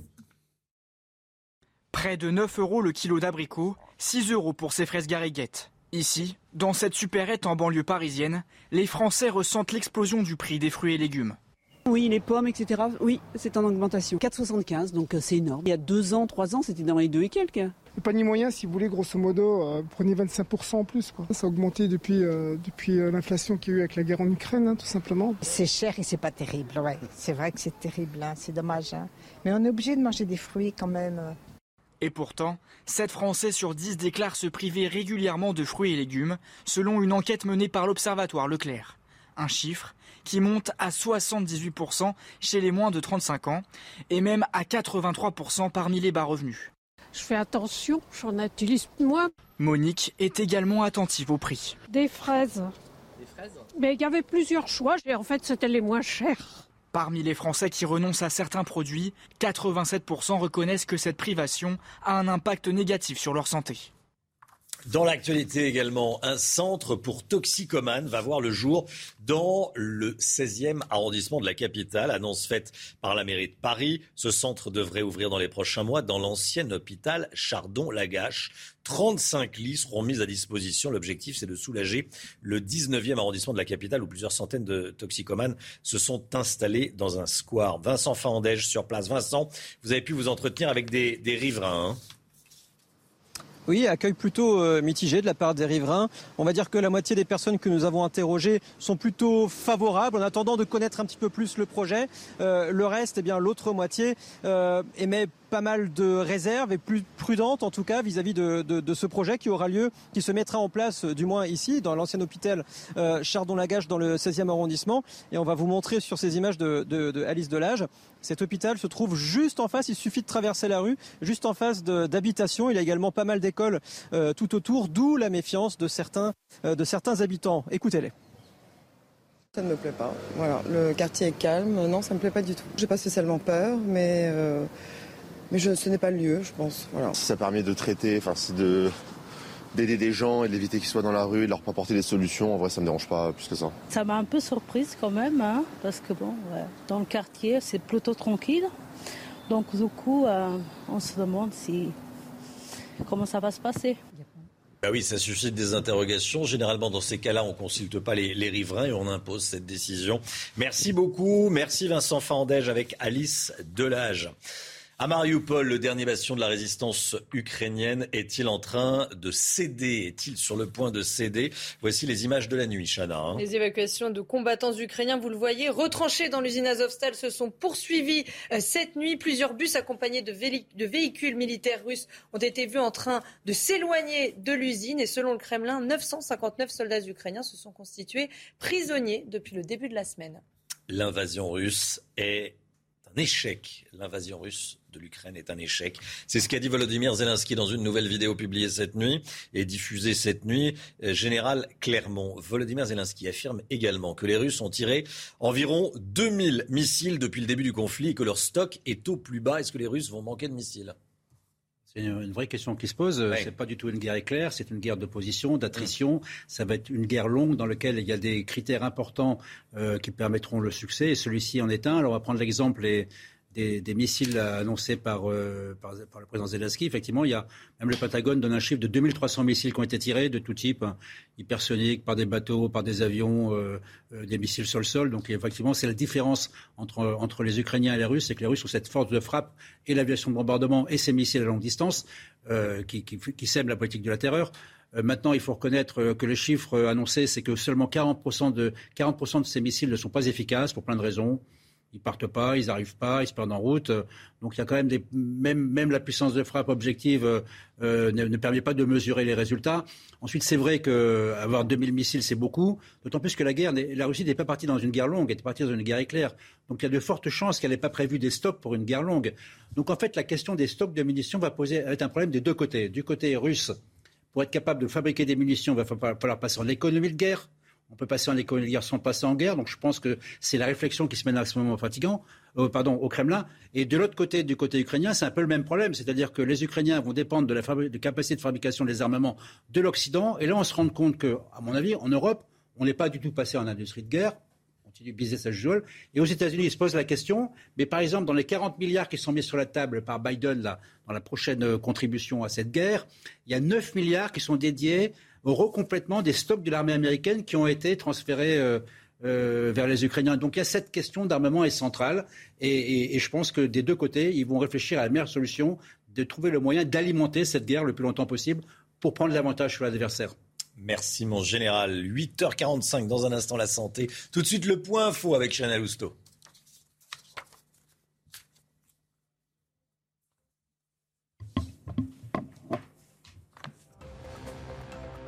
Nouvelle plainte contre Buitoni et Kinder au cœur de scandales alimentaires. Information publiée dans le Parisien ce matin. Cet après-midi, l'association Foodwatch va déposer deux plaintes avec à ses côtés des familles de victimes. Sept autres plaintes seront déposées dans la journée par un avocat parisien. La qualité de l'air est mauvaise à Lyon et dans sa vallée. Avec les records de température ces derniers jours, le niveau d'ozone est préoccupant dans la région et ça ne devrait pas s'améliorer avant ce week-end. À Cannes, la patrouille de France a survolé le palais des festivals. Un bel hommage rendu à Tom Cruise pour son rôle mythique dans Top Gun. La star hollywoodienne a pu regarder le spectacle depuis le tapis rouge, l'acteur qui faisait son grand retour à Cannes après 30 ans d'absence. La santé avec vous, docteur Millot. Bonjour Brigitte. Bonjour. C'est dans un instant, on va parler des moustiques. Les autorités, Brigitte, s'inquiètent de l'avancée du moustique tigre en France. Pour commencer, présentez-nous cette petite bébête, ce mm. moustique particulier. Alors, il s'appelle Aedes albapictus. Alba, ça veut dire blanc. Pictus, ça veut dire rayé. Donc, il est rayé, noir et blanc. Ah, c'est pas la couleur du tigre, hein, c'est pas jaune, mais c'est on le voit. Euh, voilà, on va le voir. Euh, on le voit bien. Il est bien rayé. Euh, là, là, on voit bien sur cette image. Alors là, il paraît énorme. En fait, il est tout petit, petit, petit. Donc on le repère à l'œil nu? Non, on le voit pas il est, vraiment petit. Hein. il fait moins de 5 mm, contrairement au, moustique commun. Il est plus petit que le hmm. moustique commun. Mais c'est vrai que si on a de bons yeux, on peut voir qu'il On repère le moustique, mais on ne repère pas les, rayures. Si, si, si, on peut le voir. On peut le voir, on peut le voir. Et puis d'ailleurs, il est conseillé à tout le monde de prendre une photo si on trouve, si on voit ce, moustique, parce qu'il faut absolument qu'on arrive à faire une carte. Euh, je vais y revenir. Donc, il est tout petit. Il est rayé noir et blanc. Euh, les différences avec le moustique commun, il pique plutôt la journée, celui-ci, contrairement à l'autre qui pique plutôt la nuit. Euh, il ferait, les piqûres feraient plus mal parce qu'en fait, il est habitué à traverser des peaux plus épaisses, donc les piqûres seraient plus douloureuses. La femelle est capable de pondre 200 œufs par jour. Euh, en fait, ce qui inquiète les autorités, c'est qu'il est arrivé sur notre territoire français par Menton en 2004. Et maintenant, 67 départements réchauffement. Vous dites par Menton Et Il est arrivé à Menton. Les premiers cas qu'on a ah oui, d'accord, c'était à Menton. D'accord. Euh, ah oui, pas par Menton, euh, pas par. J'ai compris. j'avais compris que c'était la ville de Menton, mais, mais pourquoi cette ville et, euh, et pas, C'est là qu'on l'a Comment est-ce qu'on le sait quoi, En 2004, c'est là qu'on a trouvé le moustique tigre la première fois. Des citrons et, des, et des moustiques. Voilà. Et maintenant, regardez. 67 départements français. Donc le réchauffement climatique fait qu'il monte, il monte, il monte, il monte. Hmm. On le trouve de plus en plus. Alors, ce qui inquiète, c'est quoi? C'est d'abord sa progression. Hein, évidemment, mais c'est surtout la possibilité de transmettre des maladies comme la dengue, le chikungunya ou le Zika. Alors quand on dit ces mots, ça fait terriblement peur. On va se calmer. Euh, la, dingue, dans la plupart des cas, c'est assez, c'est bénin. C'est pas, pas une maladie grave. Chikungunya, ça veut dire homme couché comme ça. C'est vrai que ça fait peur, mais surtout, ce qui est important de comprendre, c'est que pour l'instant, les quelques cas que l'on a eus, notamment de dingue, il y a eu 164 cas en 2021, sont des cas importés. C'est-à-dire que ça a toujours existé. Des gens qui viennent euh, d'Asie du Sud-Est, de Réunion, de surtout, euh, tout ça qui, apporte, qui importe la dingue. Mais là, ce que l'on craint, ce sont des cas autochtones. C'est-à-dire que les maladies puissent se transmettre d'un individu à un autre par la piqûre. Mais les cas importés, ils ont toujours existé. Et pour l'instant, je vous dis, les cas, que l'on a sont essentiellement des cas importés, comme on a toujours eu. Donc c'est vrai qu'on a l'impression qu'il faut avoir peur, qu'il faut être inquiet. Pour l'instant, pas du tout. Je vais tout de même vous donner quelques petits symptômes qui doivent, si vous vous êtes fait piquer par un moustique euh, noir et blanc, et si euh, euh, vous présentez ces symptômes, c'est vrai que vous pouvez aller consulter votre médecin. Donc une fièvre, une fièvre plutôt élevée, au-dessus de 38, 38,5, des éruptions cutanées, des douleurs articulaires et éventuellement une conjonctivite, ça c'est pour Zika. Donc là, ce sont les principaux symptômes des trois maladies que je vous ai mis là. Mais encore une fois, on en parle beaucoup. Pour l'instant, on ne s'inquiète pas. Il n'y a pas euh, de cas graves. On surveille. Et surtout, ce qui est important, c'est d'éviter cette propagation. Et pour ça, les autorités vous demandent de... La femelle, elle pond dans l'eau. Mais elle peut pondre dans un petit bouchon avec un tout ah petit peu d'eau. Donc on vous demande de tout de suite assécher, d'assécher tout ce qui est autour de la maison. En plus, ce moustique-là, il, quand vous le voyez, en fait, c'est qu'il vient de pas loin parce que, en fait, il, peut vivre, il peut se déplacer jusqu'à 50 mètres, 100 mètres, 150 mètres. C'est pas un grand voyageur. Voilà. Donc, on sait que si on en voit un, ça vient du, quartier. Hein. Donc, on essaye d'assécher au maximum. Les écuelles sous, les, sous les fleurs, exactement, sous les fleurs. Euh, exactement. Toutes les petites coupelles, etc. Et on se protège, bien entendu, la prévention pour éviter les piqûres, mais on ne s'inquiète pas euh, et on surveille. Et si on présente ces signes, on va consulter son médecin. Merci Brigitte. Merci d'avoir choisi CNews pour démarrer, pour démarrer votre journée. On se retrouve demain matin dès 5h55 avec Chanel Housteau, avec le docteur Brigitte Millot, avec le général Clermont. Merci mon général de nous avoir accompagnés euh, ce matin et avec tout le reste de l'équipe. Eric de Maten, euh, Paul Sugy est avec nous euh, ce matin, Claire Delorme pour la météo. Belle journée à vous sur CNews. Dans un instant, c'est Pascal Pro et tous ses invités pour l'heure des pros, bien sûr. Tout de suite, Pascal Pro dans l'heure des pros.